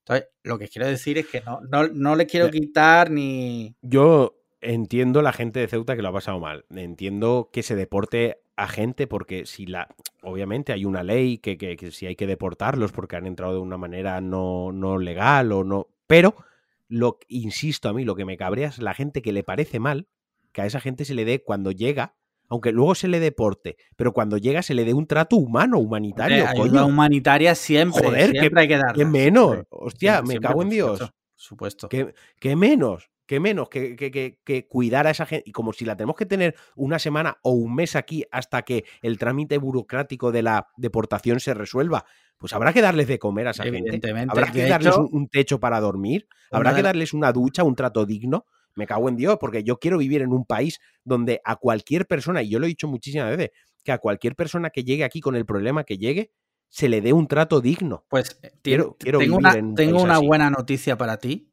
y es que ya vives en un país así. Sí, por eso. Bueno, España a nivel humanitario, por, hasta donde yo llego, creo que va bastante bien, ¿no? Que aquí a la gente se le recibe y se le trata con dignidad y, y se le intenta ayudar. Lo que pase luego ya los procesos legales y tal, bueno, pues la verdad ahí me pierdo. Pero creo que por lo menos cuando llegan aquí, de hecho muchas veces hemos visto que ha llegado una lancha a la playa y la propia gente que está en la playa ha ayudado, ¿no? Eso son que, menos, tío. Bueno, ya, ya. Claro, al final es como entender que cuando alguien inicia un proceso migratorio lo hace porque, o sea, que decir, a nadie le gusta abandonar su casa, ¿no? y abandonar su casa con lo puesto y que al final lo que están haciendo es como buscar una condición de vida mejor o huir de una condición de vida peor, ¿no? Y entonces ahí, para mí el lío tiene que ver eso como con, con cómo se interpreta a nivel de a nivel político a nivel de algunos grupos también sociales y tal eh, toda la cuestión humanitaria, ¿no? Que al final todo esto lo que responde es a un marco legal, pero más allá de ese marco legal, a un marco de derechos humanos. Entonces, lo que consiste la ayuda humanitaria es precisamente en garantizar los derechos humanos de esa gente, que además es un poco aleatorio que seas tú el que está aquí y sea el otro el que, el que tiene que venir, ¿no? Entonces, yo ahí, vamos, coincido con Marquino como en esa, en esa idea o, en ese discurso que se ha generado en relación a, bueno, todo lo que tiene que ver con el poder del lenguaje, ¿no? La invasión, entonces, claro, al final, pues eso, son unos chavales que están ahí en fila y que además, bueno, quiero decir, mm, que, les veo poco o, muy inofensivos, ¿no? La idea de la invasión, de que viene... Hay, mucho, hay muchos niños, hay muchísimos niños, eran muchísimos También es como la idea de, de, lo que supone o cuál es el peso migratorio luego en el país, ¿no? O sea, vivimos en un país donde las personas migrantes contribuyen desde un montón de, posiciones, ¿no? Y de hecho, yo que sé, para mí una cuestión que siempre me, me genera así como que me explota la cabeza son las mujeres que abandonan sus países y dejan sus hijos y sus hijas al cuidado de otras mujeres para venir a cuidar los hijos de las mujeres que están aquí, ¿no? Y sus hijas. Entonces es como, mm, ¿no? ¿Cuál es el, peso que tienen? Que al final es, un peso muy, importante. ¿Y qué pasaría si, ahora, tenemos igual menos tasa migratoria, ¿no? Pero si los, si los migrantes pararan un día, ¿no? ¿Qué pasaría con este país? Eso pasa también mucho en Estados Unidos. Tienen muchísima inmigración mexicana que la mayoría son ilegales. Y Trump, una de las cosas que le criticaron mucho es que él estaba en contra de los inmigrantes mexicanos cuando la economía americana se sustenta de los trabajos no cualificados que llevan a cabo estas personas. Yo a lo que, la verdad, lo que me parece súper grave sobre todo es el tema ese de que si se demuestra finalmente que, que Marruecos, bueno, digo Marruecos, al gobierno de Marruecos o al rey de Marruecos o a quien sea, ha sido la persona que ha ideado esto y lo ha instigado como arma política, desde luego es muy heavy. O sea, es de tener cero amor por tus, por tus conciudadanos, la verdad. No sé, me parece muy atroz. Pero bueno, pues mira, ya hemos arreglado el tema de Ceuta. Check, otro tema. otro, otro problema del mundo resuelto. Sí, sí, eh, nos sale ya solo, sí. Mira, vamos a tratar un tema también muy importante y es por el que eh, yo quise contar con, con Margot, porque es un tema que yo reconozco y le voy a decir abiertamente que me siento muy boomer. ¿Vale? Voy a leer el titular y ahora opinamos. Dice, la cantante de Milovato anuncia que a partir de ahora ella es del género no binario. Bueno, anuncia, claro, no es que a partir de este instante soy género no binario, sino que, bueno, a partir de ahora referiros a mí. Me imagino que ya llevará mucho más tiempo siendo de género no binario, ¿no? No es que a partir de ahora me cambio. Lo primero sería que definiéramos o a eso defina. A eso voy. He leído el titular que da pie a lo que vamos a charlar ahora, ¿vale? Yo digo que soy muy boomer porque, bueno, yo el tema de, evidentemente, la homosexualidad, bisexualidad, transexualidad lo tengo superadísimo lo tengo asumido, pero a mí todavía lo del género no binario y el género fluido, sobre todo, es que la verdad, me sincero ante vosotros, no, no lo entiendo. Y bueno, pues yo sé que tú sabes mucho del tema y nos vas a iluminar y lo vamos a entender. yo, si os parece, os doy así un marquito en, tres minutos y ya sobre eso vamos viendo. Vale. Entonces, así por ir como a, lo básico. Normalmente cuando utilizamos la palabra sexo se utiliza como sinónimo de genitales, ¿no? O sexo biológico, o se utiliza como sexo asignado o algo así. Y el género se utiliza como la idea de todas aquellas normas y mandatos sociales que los hombres y las mujeres recibimos respecto a cómo tenemos que ser y cómo tenemos que expresarnos, ¿no? El tipo de ropa que llevamos, si llevamos pendientes o no, los gestos que tenemos que tener, cómo nos tenemos que comportar, todo eso. Pero, sin embargo, para mí, que soy sexóloga y y entonces tiendo como a pensar en el sexo como en, una, idea un poquito más grande. El sexo es un concepto mucho más amplio que podría responder a la pregunta ¿quién soy? Es decir, si soy un hombre, si soy una mujer o algo intermedio, ahora lo vemos, y en concreto qué hombre o qué mujer soy. Y a la respuesta a esa pregunta de quién soy, pues la podemos denominar identidad y tiene que ver con el sexo con el que nos identificamos. Es decir, desde que somos pequeños sentimos que nos asemejamos a un grupo de personas y que nos diferenciamos de otro, y en base a eso vamos construyendo una identidad que se sustenta en un montón de cosas, desde la información que tenemos en nuestro cerebro, que parece que nuestro cerebro eh, nos da una información sobre ese quién soy, y también un poco en base a ese juego de semejanzas y diferencias que no va a depender solo de las cuestiones biológicas, los niños tienen pene, las niñas tienen vulva, sino también del contexto cultural histórico. ¿Qué quiere decir eso? Pues que ser mujer aquí no es lo mismo que ser mujer en una isla del Pacífico, ni ser mujer aquí y ahora es lo mismo que ser mujer en los años 50, ¿no? Es decir, que esas normas sociales también ayudan a construir esa identidad. Y aquí hay una cuestión importante que es que parece a veces que las normas sociales son algo como de quita y pon, pero que, de hecho forman parte de nuestra piel, ¿no? Yo que trabajo mucho en institutos siempre pongo el ejemplo de la depilación. ¿Por qué se depilan las mujeres? Pues es verdad que porque queremos, porque nos sentimos mejor, bueno, y porque hay una presión social que ya casi está dentro de, nuestra piel. Entonces ahí la cuestión, la clave, el rótulo tiene que ver con que no hay una única forma de ser mujer o de ser hombre. Y de hecho, o sea, no hay un molde, ¿no? Hay muchas, muchos tipos de hombre, tantos como hombres hay, y muchos tipos de mujeres, tantas como mujeres hay. Y cada hombre, cada mujer es el resultado de una mezcla un poco aleatoria de un montón de características. Me estoy yendo un poco, un poco por las ramas, pero ahora lo aterrizo. Sí, no, no. Eh, algunas son más flexibles, pues yo que sé, llevar falda o pantalón es una característica muy flexible y otras son más rígidas, como tener pene o vulva. Y es verdad que la mayor parte de personas que tienen vulva se identifican como mujeres, pero también es verdad que, ojo, hay mujeres que tienen el pelo corto, o mujeres que tienen mucho vello corporal, o mujeres que tienen gestos mucho más masculinos, o mujeres que no tienen casi nada de pecho. Todas esas combinaciones son posibles, aunque es verdad que hay algunas que son más frecuentes que otras. ¿no? Entonces, ¿qué es lo que va a determinar el sexo de alguien? Pues su identidad. Y todo esto lo podemos entenderlo de dos formas. Hay una forma de entenderlo que es decir que cada uno es de su padre y de su madre y que cada uno es como es y que hay muchas formas de ser hombre o mujer, y eso está muy bien dicho. Pero es verdad que en nuestra necesidad un poco de clasificar y ordenar el mundo, pues desde los últimos años lo que vemos es que de alguna forma mm, tenemos que, sistematizar un poco qué es lo que está pasando. ¿no? Y entonces lo que podemos decir, y esto ya tiene que ver con, el, con Demi Lovato y con el género no binario y todo esto, que la experiencia de ser hombre o ser mujer no implica dos cajas rígidas en las que el 100% de la población está distribuida, sino que de lo que estamos hablando es de un continuo en el que hay personas que están más cerca de los extremos, ¿no? Eh, hombres, entre comillas, puros, mujeres puras, eh, sabiendo que no hay ni hombres ni mujeres puros, y hay otras personas que están situadas a lo largo del continuo.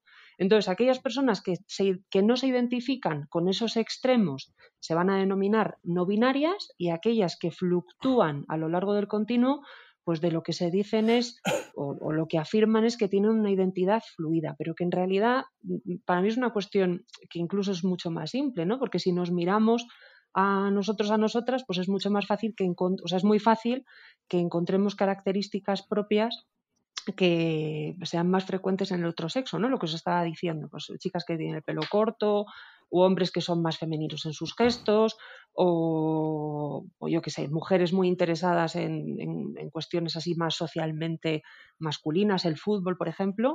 Es decir, que hay aspectos no binarios en todos nosotros y nosotras, aunque es verdad que respecto a esa identidad, pues lo más habitual es que la gente diga, pues soy un hombre, soy una mujer, aunque estas son mis características personales, y que luego haya personas que no se identifiquen con eso. Y creo que eso es lo que le ha pasado a Demi Lovato y a otras y estas otras personas, ¿no? Entonces sí que creo que a medida que vayamos entendiendo que esa diversidad existe y que es un valor, pues la experiencia de ser hombre y de ser mujer va a acabar siendo mucho más diversa, ¿no? Y creo que eso pues lo vemos muy a menudo y lo vemos cada vez más a menudo y además tengo la sensación de que a medida que esa forma de ser y de estar sea más diversa, pues quizá necesitemos menos etiquetas, ¿no? Porque a mí eso sí que me da un poco de lío, ¿no? Que necesitemos tantas etiquetas para clasificar absolutamente todo lo que le pasa a la gente, entendiendo además que como todos estos términos surgen de la experiencia así personal, pues tampoco tienen una definición rígida o no tienen así como una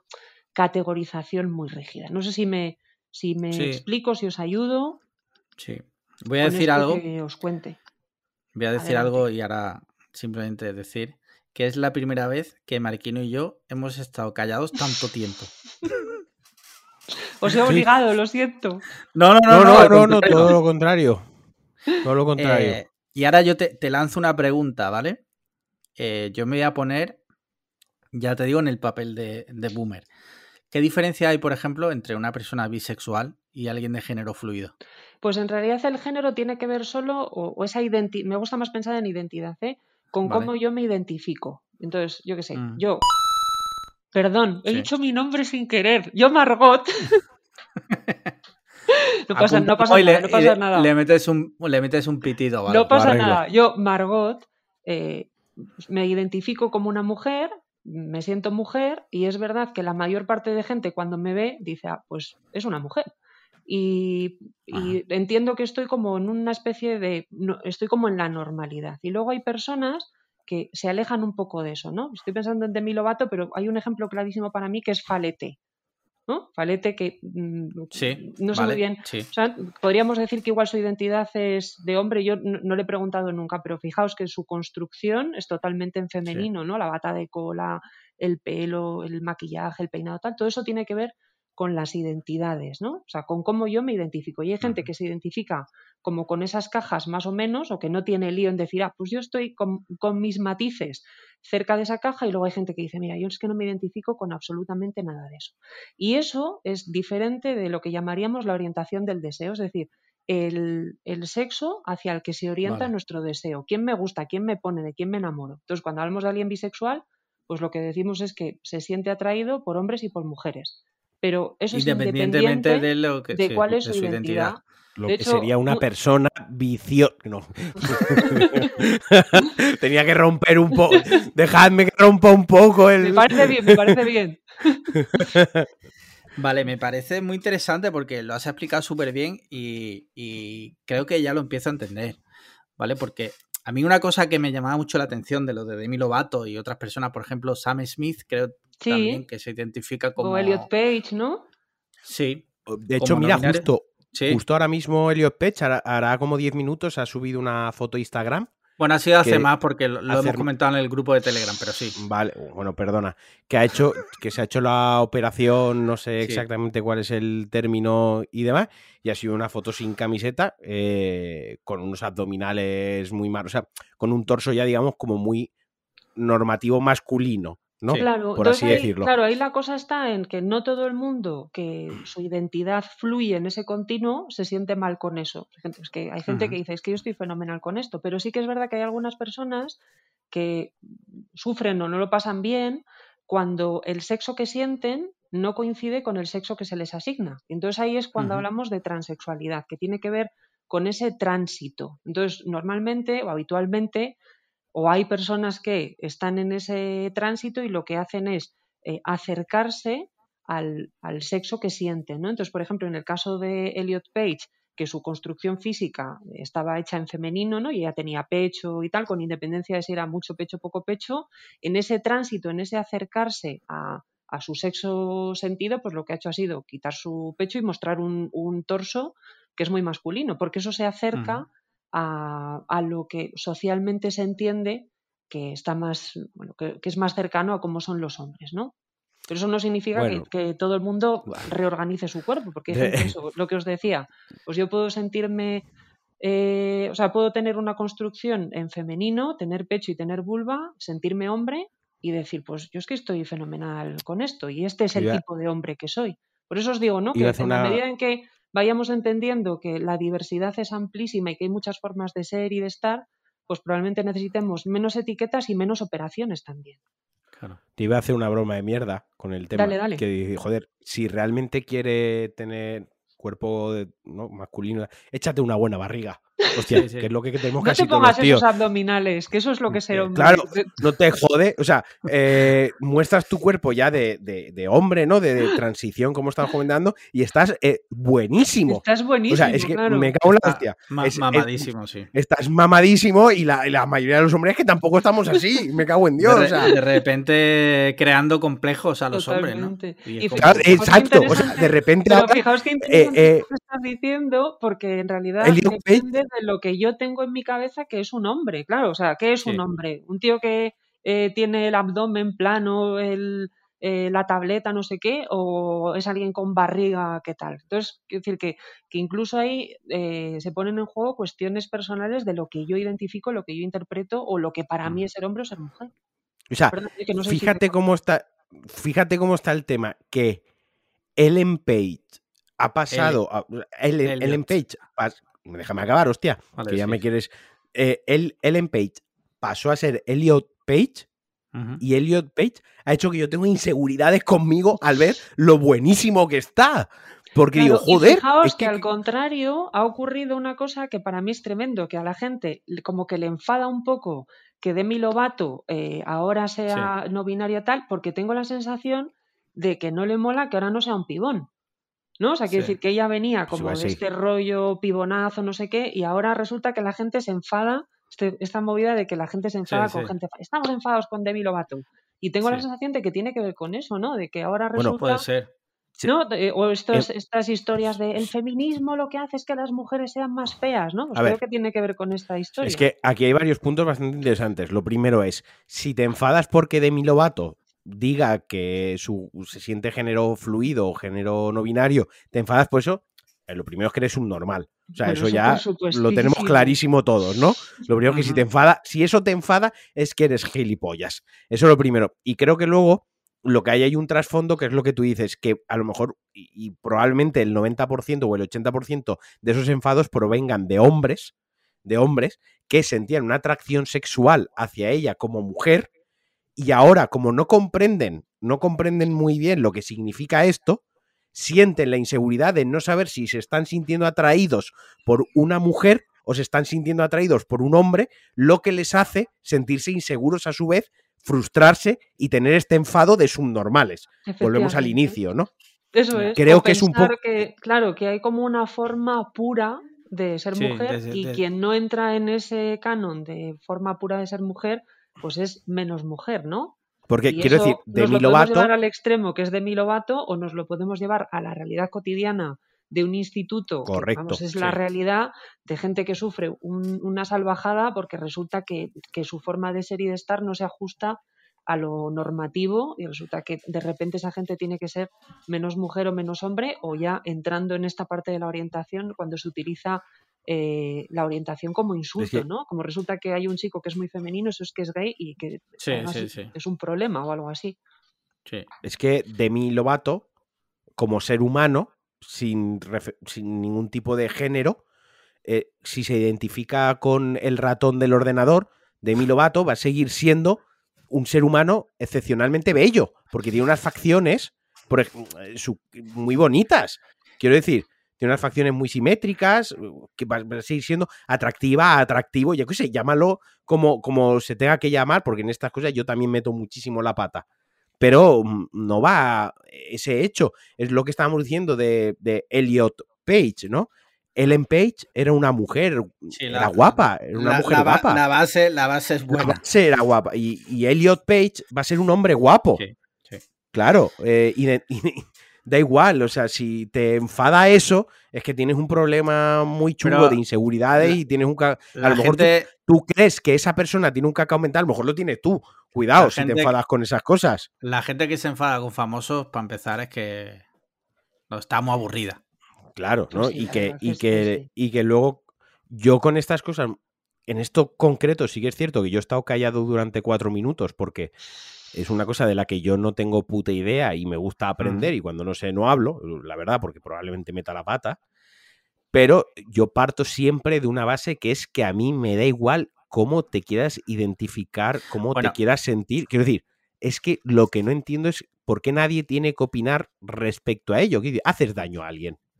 Hace daño a alguien. Yo quería puntualizar porque molesta al principio, al principio he dicho que no lo entendía y me gustaría puntualizar que, que aunque no lo entienda, lo respeto y que el hecho de que, y eso es un mensaje que lanzo en general, el hecho de que los demás no lo entiendan tampoco debe ser, mm, es verdad que cuanta más gente lo entienda mejor, ¿no? Pero el hecho de que los demás no lo entiendan tampoco tiene que, eh, digamos, mm, hacerte a ti eh, sentirte como tú quieras, ¿vale? Quería puntualizar eso, que al principio igual ha quedado un poco... No ha quedado así, ¿eh? Ah, vale. vale, vale. Una cosa que. Eso, que yo creo que eso es como una cosa compleja y también creo eso, como que en nuestro afán de clasificar, yo digo, joder, a veces va a haber más etiquetas que personas. Puede ser que haya más etiquetas que personas al final. Yo quería hacerte una pregunta respecto a eso de las etiquetas que estás comentando. Y te hago la pregunta sin ningún tipo, no es capciosa, no hay ningún tipo de maldad detrás. Y Me extraña mucho que tú lances pues preguntas sin maldad. Por una vez desde la completa ignorancia que me caracteriza en mi día a día.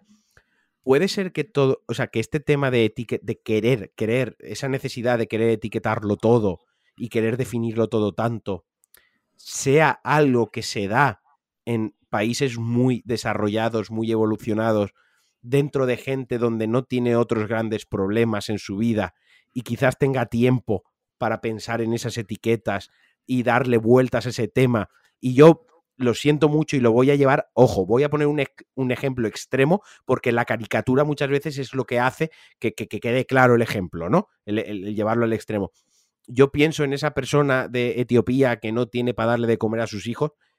Yo creo que por la noche no se pone a pensar, a cavilar sobre las etiquetas de quien tiene al lado o sus propias etiquetas.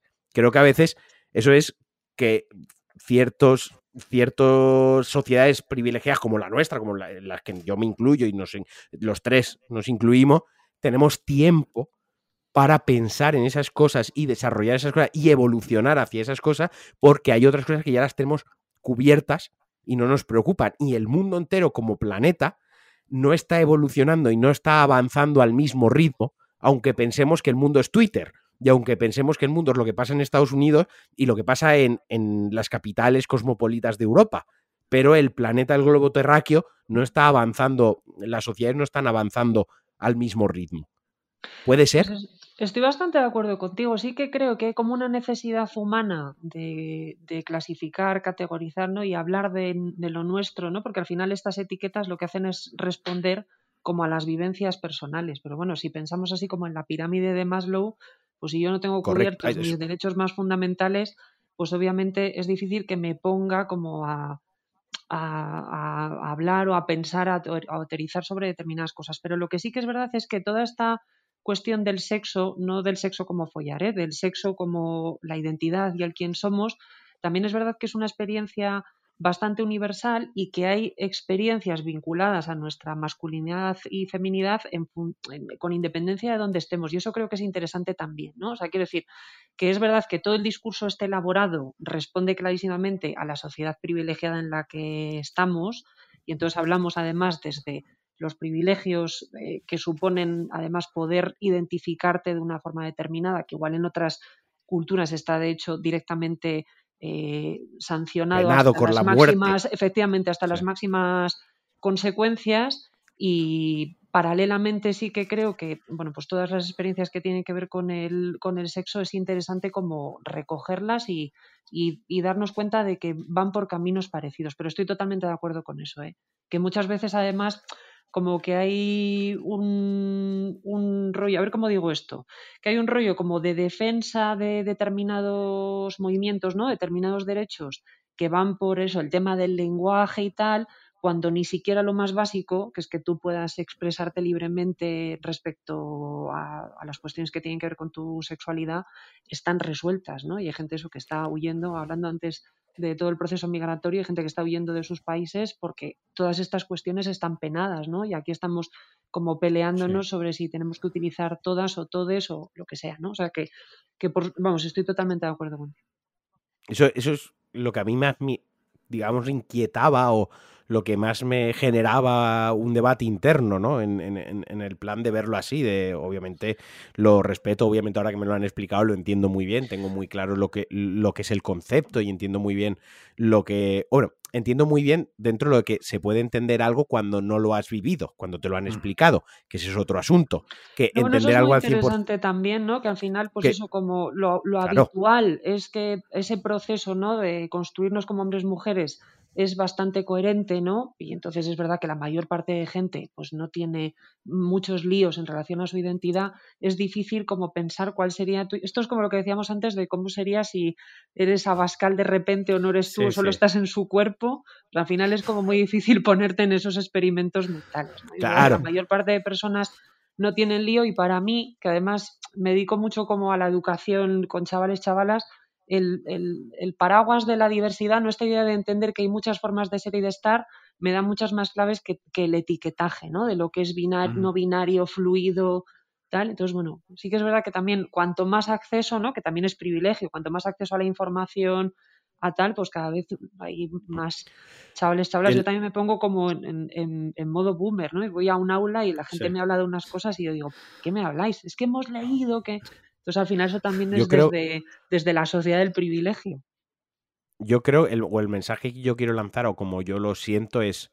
Yo a Demi Lovato, vamos a poner a Demi Lovato porque es el ejemplo que hemos estado. Que nos está escuchando, de hecho, ahora mismo. Que nos está escuchando, de hecho. De hecho, va a mandar una pregunta, eh, una pregunta anónima para el de, próximo. De hecho, Demi Lovato quiere saber si nos dejamos pegar por Echenique o, bueno, a lo que, a lo que iba. Demi Lovato y tal yo creo que no es tan importante como cecarnos en...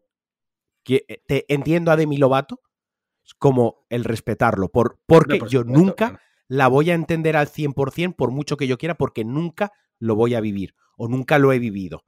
¿De acuerdo? Entonces, es muy importante diferenciar, o creo yo, corrígeme Margot si me equivoco, pero hay que diferenciar muchas veces lo que es, por un lado está entender, respetar y apoyar. Son tres, términos diferentes que deben ir cogidos de la mano, pero no tienen por qué ir al mismo nivel.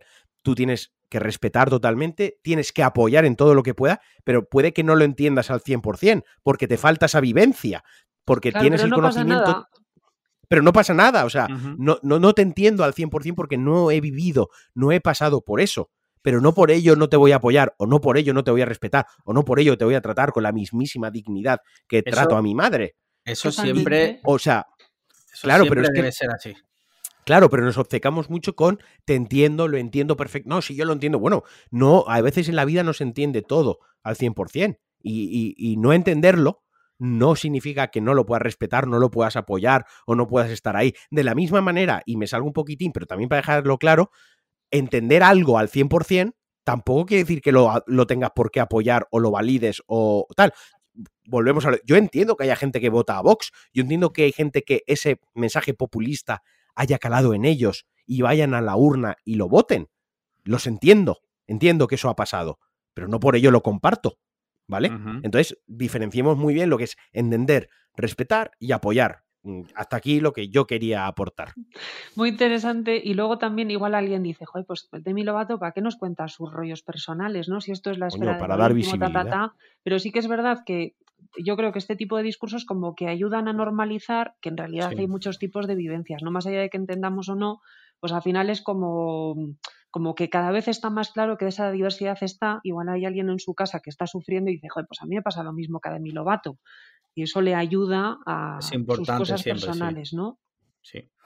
Ya por último, si te parece, yo empecé, mm, empecé eh, esta parte sin entender y ahora empiezo a entender mucho porque una cosa que a mí me lo que una de las cosas que me no entendía era que por ejemplo Demi Lovato pedía que se refirieran a ella como they them no como ellos claro yo al principio no lo entendía ahora entiendo que corrígeme si me equivoco que lo dice porque no quiere que se refieran a ella como she or he. Exacto, porque como no hay género, o sea, como el, neutro, no hay un... No hay ellos, ellas en inglés, pues entonces esa es la forma de utilizar el, neutro que igual en castellano es ella o, lo que sea. Es que, claro, también como es una cosa muy personal que responde a las vivencias, pues eso, ¿no? Que igual hay gente que, claro, que está fuerísima de ese discurso, hay gente también como que le molesta toda esta historia, pero que al final es un poco como tratar a la gente como que, incluso, le trates y ya está. Que la trata, correcto. Es que también ahí podríamos entrar ya como el lenguaje, el lenguaje define la sociedad, que, es cierto, porque es así. pero claro, ya es entrar en, otros derroteros. Eso para otro capítulo. Eso para otro capítulo, pero, pero sí, pero el lenguaje, mm, bienvenidos amigos, el lenguaje define la sociedad, define gran parte de la sociedad y ya está. Y es así, es una eh, realidad. ¿El eh, lenguaje define la sociedad o la sociedad define el lenguaje? Ahí queda eso. Ambas. No me respondas, Te, lo, guardas para el siguiente. Pero, pero vaya, a lo que yo voy es, si tú mañana me dices, quiero que te refieras a mí como una pera, pues yo me referiría a ti como una pera y te preguntaré de qué variedad, incluso, yo qué sé, si eso te hace sentir mejor. Pero yo qué sé, el lenguaje es el que es. Y obviamente en, en inglés no es igual que en castellano, porque aquí sí que tenemos géneros para ciertas palabras y en, y en inglés no, y estos problemas también hay que entenderlos de esta manera, ¿no? Que no es lo mismo cuando es una persona norteamericana como que es una persona de Albacete, porque tenemos unos recursos en castellano que en inglés no existen y todo lo contrario, hay unos recursos allí para poder apoyar o poder referirte a esa persona como que se lo refiere, que a lo mejor en castellano no los tenemos de la misma manera.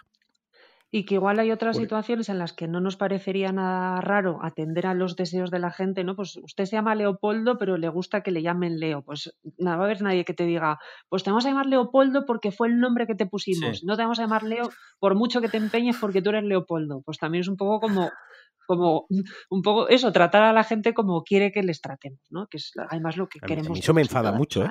Es un tema que me enfada mucho cuando me llaman Alex. No, no, no, no, a mí mi madre me llamó Alejandro. ¿Vale? No me cambies el nombre porque a ti te apetezca llamarme Alex. Pues, ahora te voy a llamar Alex. Bueno, pues ahora me voy a cagar yo en tu putísima estampa. Porque eh, la sociedad define el lenguaje. Entonces yo te voy a llamar Alex. Bueno, ya yo creo que ha quedado claro desde aquí un abrazo a toda persona, y esto lo digo en serio, que se pueda sentir eh, identificada con la que se ha hablado aquí y que mucha fuerza porque es una situación complicada y que ojalá que lo que aquí se ha hablado pues le, le dé un poco de luz. Si es que está y, ojalá, y ojalá lo que allí, aquí ya se ha, lo que aquí se ha hablado, disculpad, que ya llevamos casi dos horas y ya se me amocha el cerebro. Ojalá lo que aquí hayamos hablado sirva para más de un troglodita mm, hacerle evolucionar un poquito también, que pueda ayudar también a otra gente a comprender otras cosas.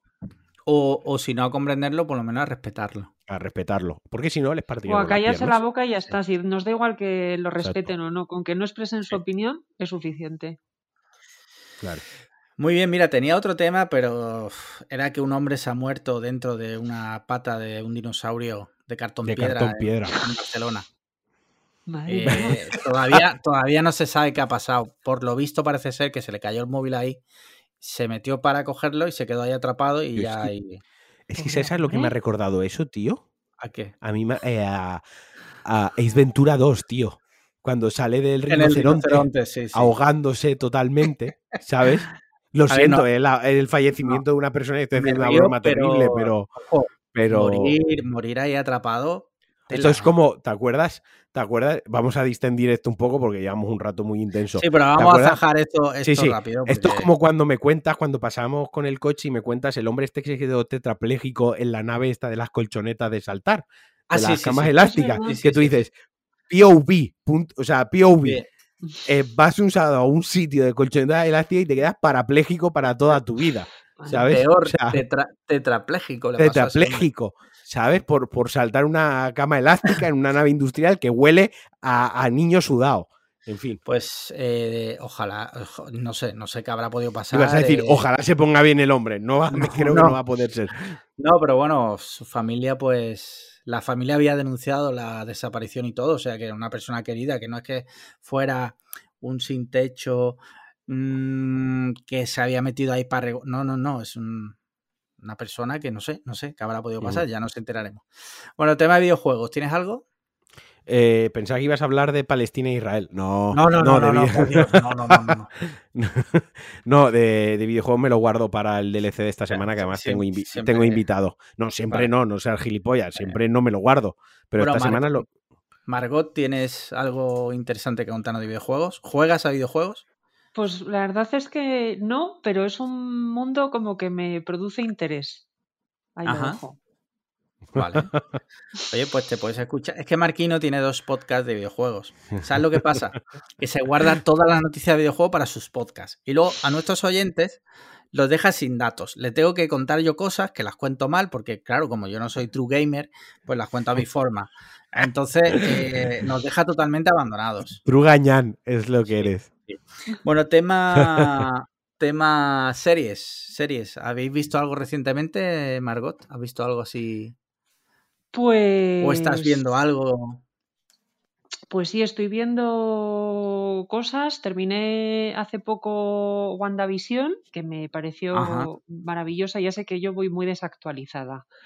No, pero, eso no importa. Pero eso ya sé que no importa porque me, respetáis. Sí, claro. y ahora estoy viendo la de la de Mayor of Easttown, que no me salía como decirlo. Ah, buenísima. he visto He visto dos capítulos y estoy ahí como en tensión total. ¿Solo dos? Solo he visto dos. Y ya estoy en tensión. Así que no me spoiléis pues muchísimo. No, no, sin spoiler aquí de series recientes y tal. Yo he visto ya todos los que hay. Me falta uno, que es el de la semana que viene, y ya termina porque es una miniserie. Porque no puedes ver el futuro. Exacto. Tienes que esperar. Esa es tu opinión.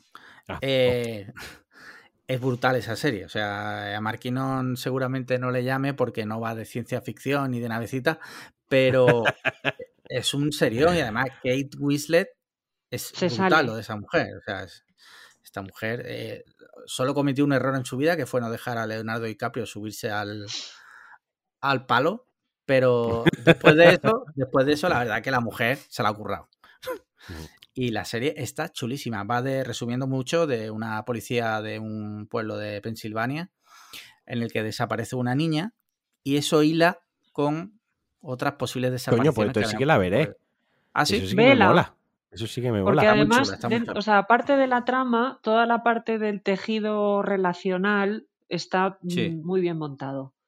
Sí, Entonces, toda la parte emocional, humana, tal, ¿no? O sea, tengo yo como. A mí es que esas cosas me llaman siempre mucho la atención. Y entonces todas las dinámicas así familiares, sociales, el pueblo, tal, me parece que está... Dinámicas totalmente rotas. O sea, Eso es. Sí, sí, sí, sí, muy buena. Eh... Bueno, es que tú dices que no me gustan las series, o sea, si no salen navecitas y ciencia ficción, pero por ejemplo, una de mis series favoritas es Broadchurch, no sé si la habréis visto. Sí, sí, la he visto, la he visto. Me gusta. Que es la serie inglesa esta de lo mismo, una, de un tal. O sea, ese, ese concreto, ese a mí, sin ser yo nada de eso, porque las series en general no me suelen gustar mucho, ese, ese tipo de series, esos argumentos son creo que de las que más me enganchan, más incluso que de la de las navecitas. ¿Te gustan los thrillers entonces, no? Sí, claro. Y si me lo reparten poquito a poco y me los alargan, pues mejor. Sí. Lo bueno que tiene HBO, pues a diferencia de Netflix, es que los capítulos los van soltando una a la semana. Sí y lo puedes ver, la puedes reposar, no es como Netflix que te pone las temporadas enteras. Ver, la, evolución. Ver la evolución. Mm.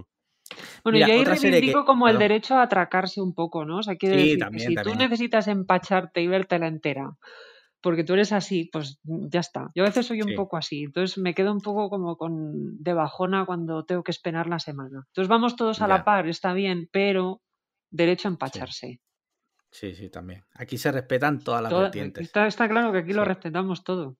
Sí, sí, sí. Mira, Menos a los hijos de. Bueno. el otro día, el otro día terminé, terminé de ver la tercera temporada y ya terminé la serie para siempre. Una serie que se llama Shrill mm. de Hulu, que aquí en España no, no la ponen. Y la terminé, me gustó mucho. Hubo un par de cosas que me, me rechinaron un poquito, ¿vale? Pero me gustó mucho. Eh, para quien no la haya visto, va de una chica que es. Eh, ¿Cómo se llama esta actriz? Es del Saturday Night Live. Eh, es una chica que está gorda, ¿vale? Y bueno, de la vida de esa chica que trabaja en una en una redacción de un medio de estos online. Vale, Heidi Bryant.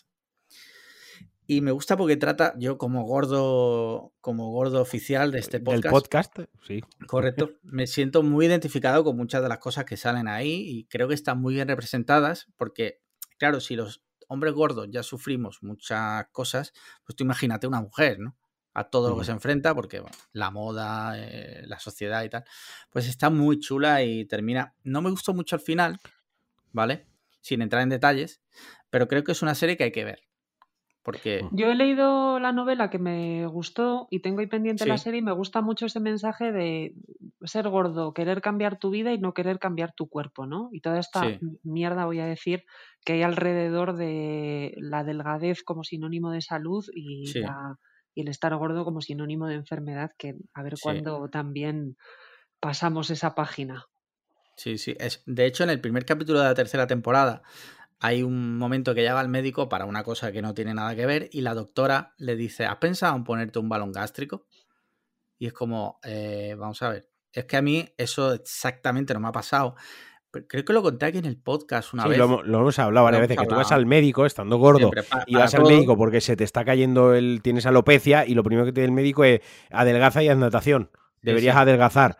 Eh, Pero es sí, tremendo no, es eso que- en general, ¿no? Porque yo que soy así narizotas, recuerdo que me salió como una movida en la punta de la nariz y fui al dermatólogo y a los 10 minutos estaba sugiriendo una rinoplastia. O sea, que hay como esta sí, movida, sí. ¿no? De, Al desde, el, extremo, ¿no? desde el propio marco That's- así médico de que entres en la norma, así como de repente saca una tiza el señor. No, no, si yo vengo solo por este puntito que me ha salido en la punta de la nariz. Sí.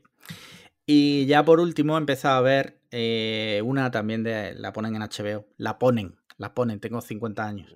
Eh, se llama Breeders. 70. Sí. Se Eso llama es como de la paternidad, ¿no? Sí, correcto. Va de la paternidad, va de una pareja que tiene. Bueno, el actor, el protagonista es eh, este hombre, eh, Martin Freeman, el que hacía de Hobbit. Y de la otra actriz yo no la conocía, se llama Daisy Haggard, también británica, si no me equivoco. La serie está ambientada en Londres y demás. Y va de una pareja que tiene dos hijos y de cómo tener hijos, pues, en fin, tú... Yo no tengo hijos, pero te cambia la vida ¿Te radicalmente. tengo que explicar cómo se tienen los hijos? Bueno, No, eso- una sexóloga.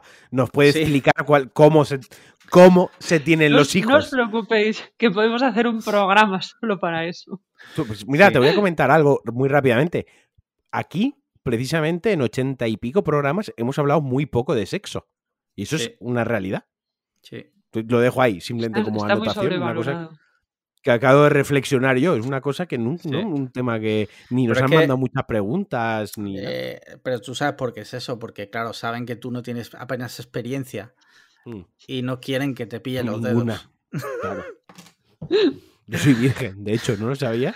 Dato, dato random que doy aquí de mi Sí, vida, sí, soy sí. virgen. Sí, sí. Me lo creo. Bueno, ahora en serio. La serie Breeders, eh, llevo tres capítulos y está bien. Es de HBO, está graciosa. No sé cómo evolucionará, pero bueno. En español le han llamado Bendita Paciencia, Pues, que en realidad Breeders significa como el que alimenta, ¿no? O algo así. Breeders, los que alimentan. sí. Los que. los- Eh, ya está, tú, Marquino, ninguna serie, ¿no? Series no. Joder, Series no. madre mía. No ves series, no nos cuentan nada de videojuegos, cada vez no. eh, Me, me pongo en plan padre, cada vez me cuentan menos cosas. Pues mira, así están mis padres, que están moscas porque llevo unos días que no cuento muchas cosas y están ahí todo el rato con qué me pasa. Y bueno, Sí. pues que no me apetece contar cosas y ya está. Vale, vale, vale. Bueno, tema pelis. ¿Has visto algo recientemente, Margot? Pues la verdad es que mm, os diría que no. He visto ahí como algunas cosas. mm, últimamente tengo poco tiempo, entonces como convierto las pelis en, en series. En series, sí, me Sí, pasa eso también. Y luego otra cosa que me pasa es que veo trailers y digo, pues ya está la peli vista. Anda. Entonces, el otro día puse un tuit, eh, puse eso, eh, que vi el, el tráiler de Army of Dead y dije, pues ya está, ya está esto visto, Sí. porque hay trailers que los, los, los segundos, salí me contestaba y decía, los, los segundos a veces se convierten en segundos de perro. Entonces es como que has Sí. visto la película Pues, completa viendo un imagínate, tráiler. Esa en concreto dura dos horas y media. Esa Aparte, película. sí. aparte. O sea, hay mucho ahí que ver. Bueno, pues eh, hilando con esto, Army of Death o The Death, no sé, eh, Escuadrón, ¿cómo la llama aquí? Escuadrón de la Muerte o algo así. No, ¿No? Escuadrón de la Muerte, no. eh, ejército de Ejército la Muerte, ¿no? de la Muerte, puede ser, no sé. Bueno, la nueva de Zack Snyder de Netflix, ¿vale? La tenéis en Netflix Es gratuitamente. Army of the Dead. Lo tenéis gratuitamente si pagáis Netflix. Si pagas, claro. Que esa es Claro. otra. Está gratis en no se Netflix. puede Y pagar el con salario emocional Claro. Netflix. Que sin, sin spoiler, Marquino, porque además ya vamos súper mal de tiempo, vamos a Mira, vamos- reducir. Yo, no, no, eh, yo voy a decir una cosa. La semana que viene hablaré de Army of the Dead, ¿vale? Vale. O sea, a mí me ha gustado.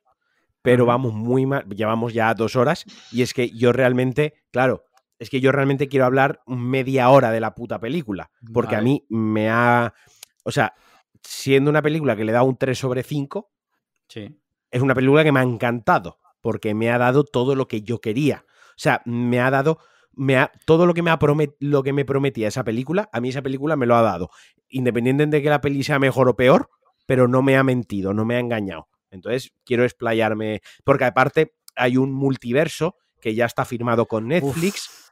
Claro, y quiero, quiero explicarlo. Quiero explicarlo. Quiero ¿Por, qué no, por, qué no se pueden dejar las cosas en una película y ya está? ¿Por qué cojones tienen que hacer un multiverso, tío? O sea. Mm. Hay una serie de animación, ya viene la segunda parte. Eh, el director de la segunda parte es uno de los actores de esta película. El alemán, ¿no? El alemán, sí. Sí, el Dieter. Dieter.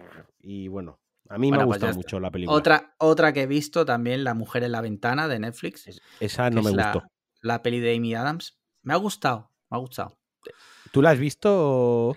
Sé, sé, de qué va y tengo la sensación de que es un tema muy interesante y, por lo que he escuchado, leído, a la mayor parte de la gente que tal no le ha gustado mucho. A mucha gente no le ha gustado a mí personalmente. Me da pena porque me, llamaba mucho la atención. Vi el trailer y todo este rollo agorafobia, tal, como que me interesaba. Es que ahora no te quiero quitar yo las ganas de verla. No, ya se me han quitado, pero le voy a dar una oportunidad, ¿eh? ya os contaré. Yo te animo a verla porque a mí me ha gustado, además dura una hora y media.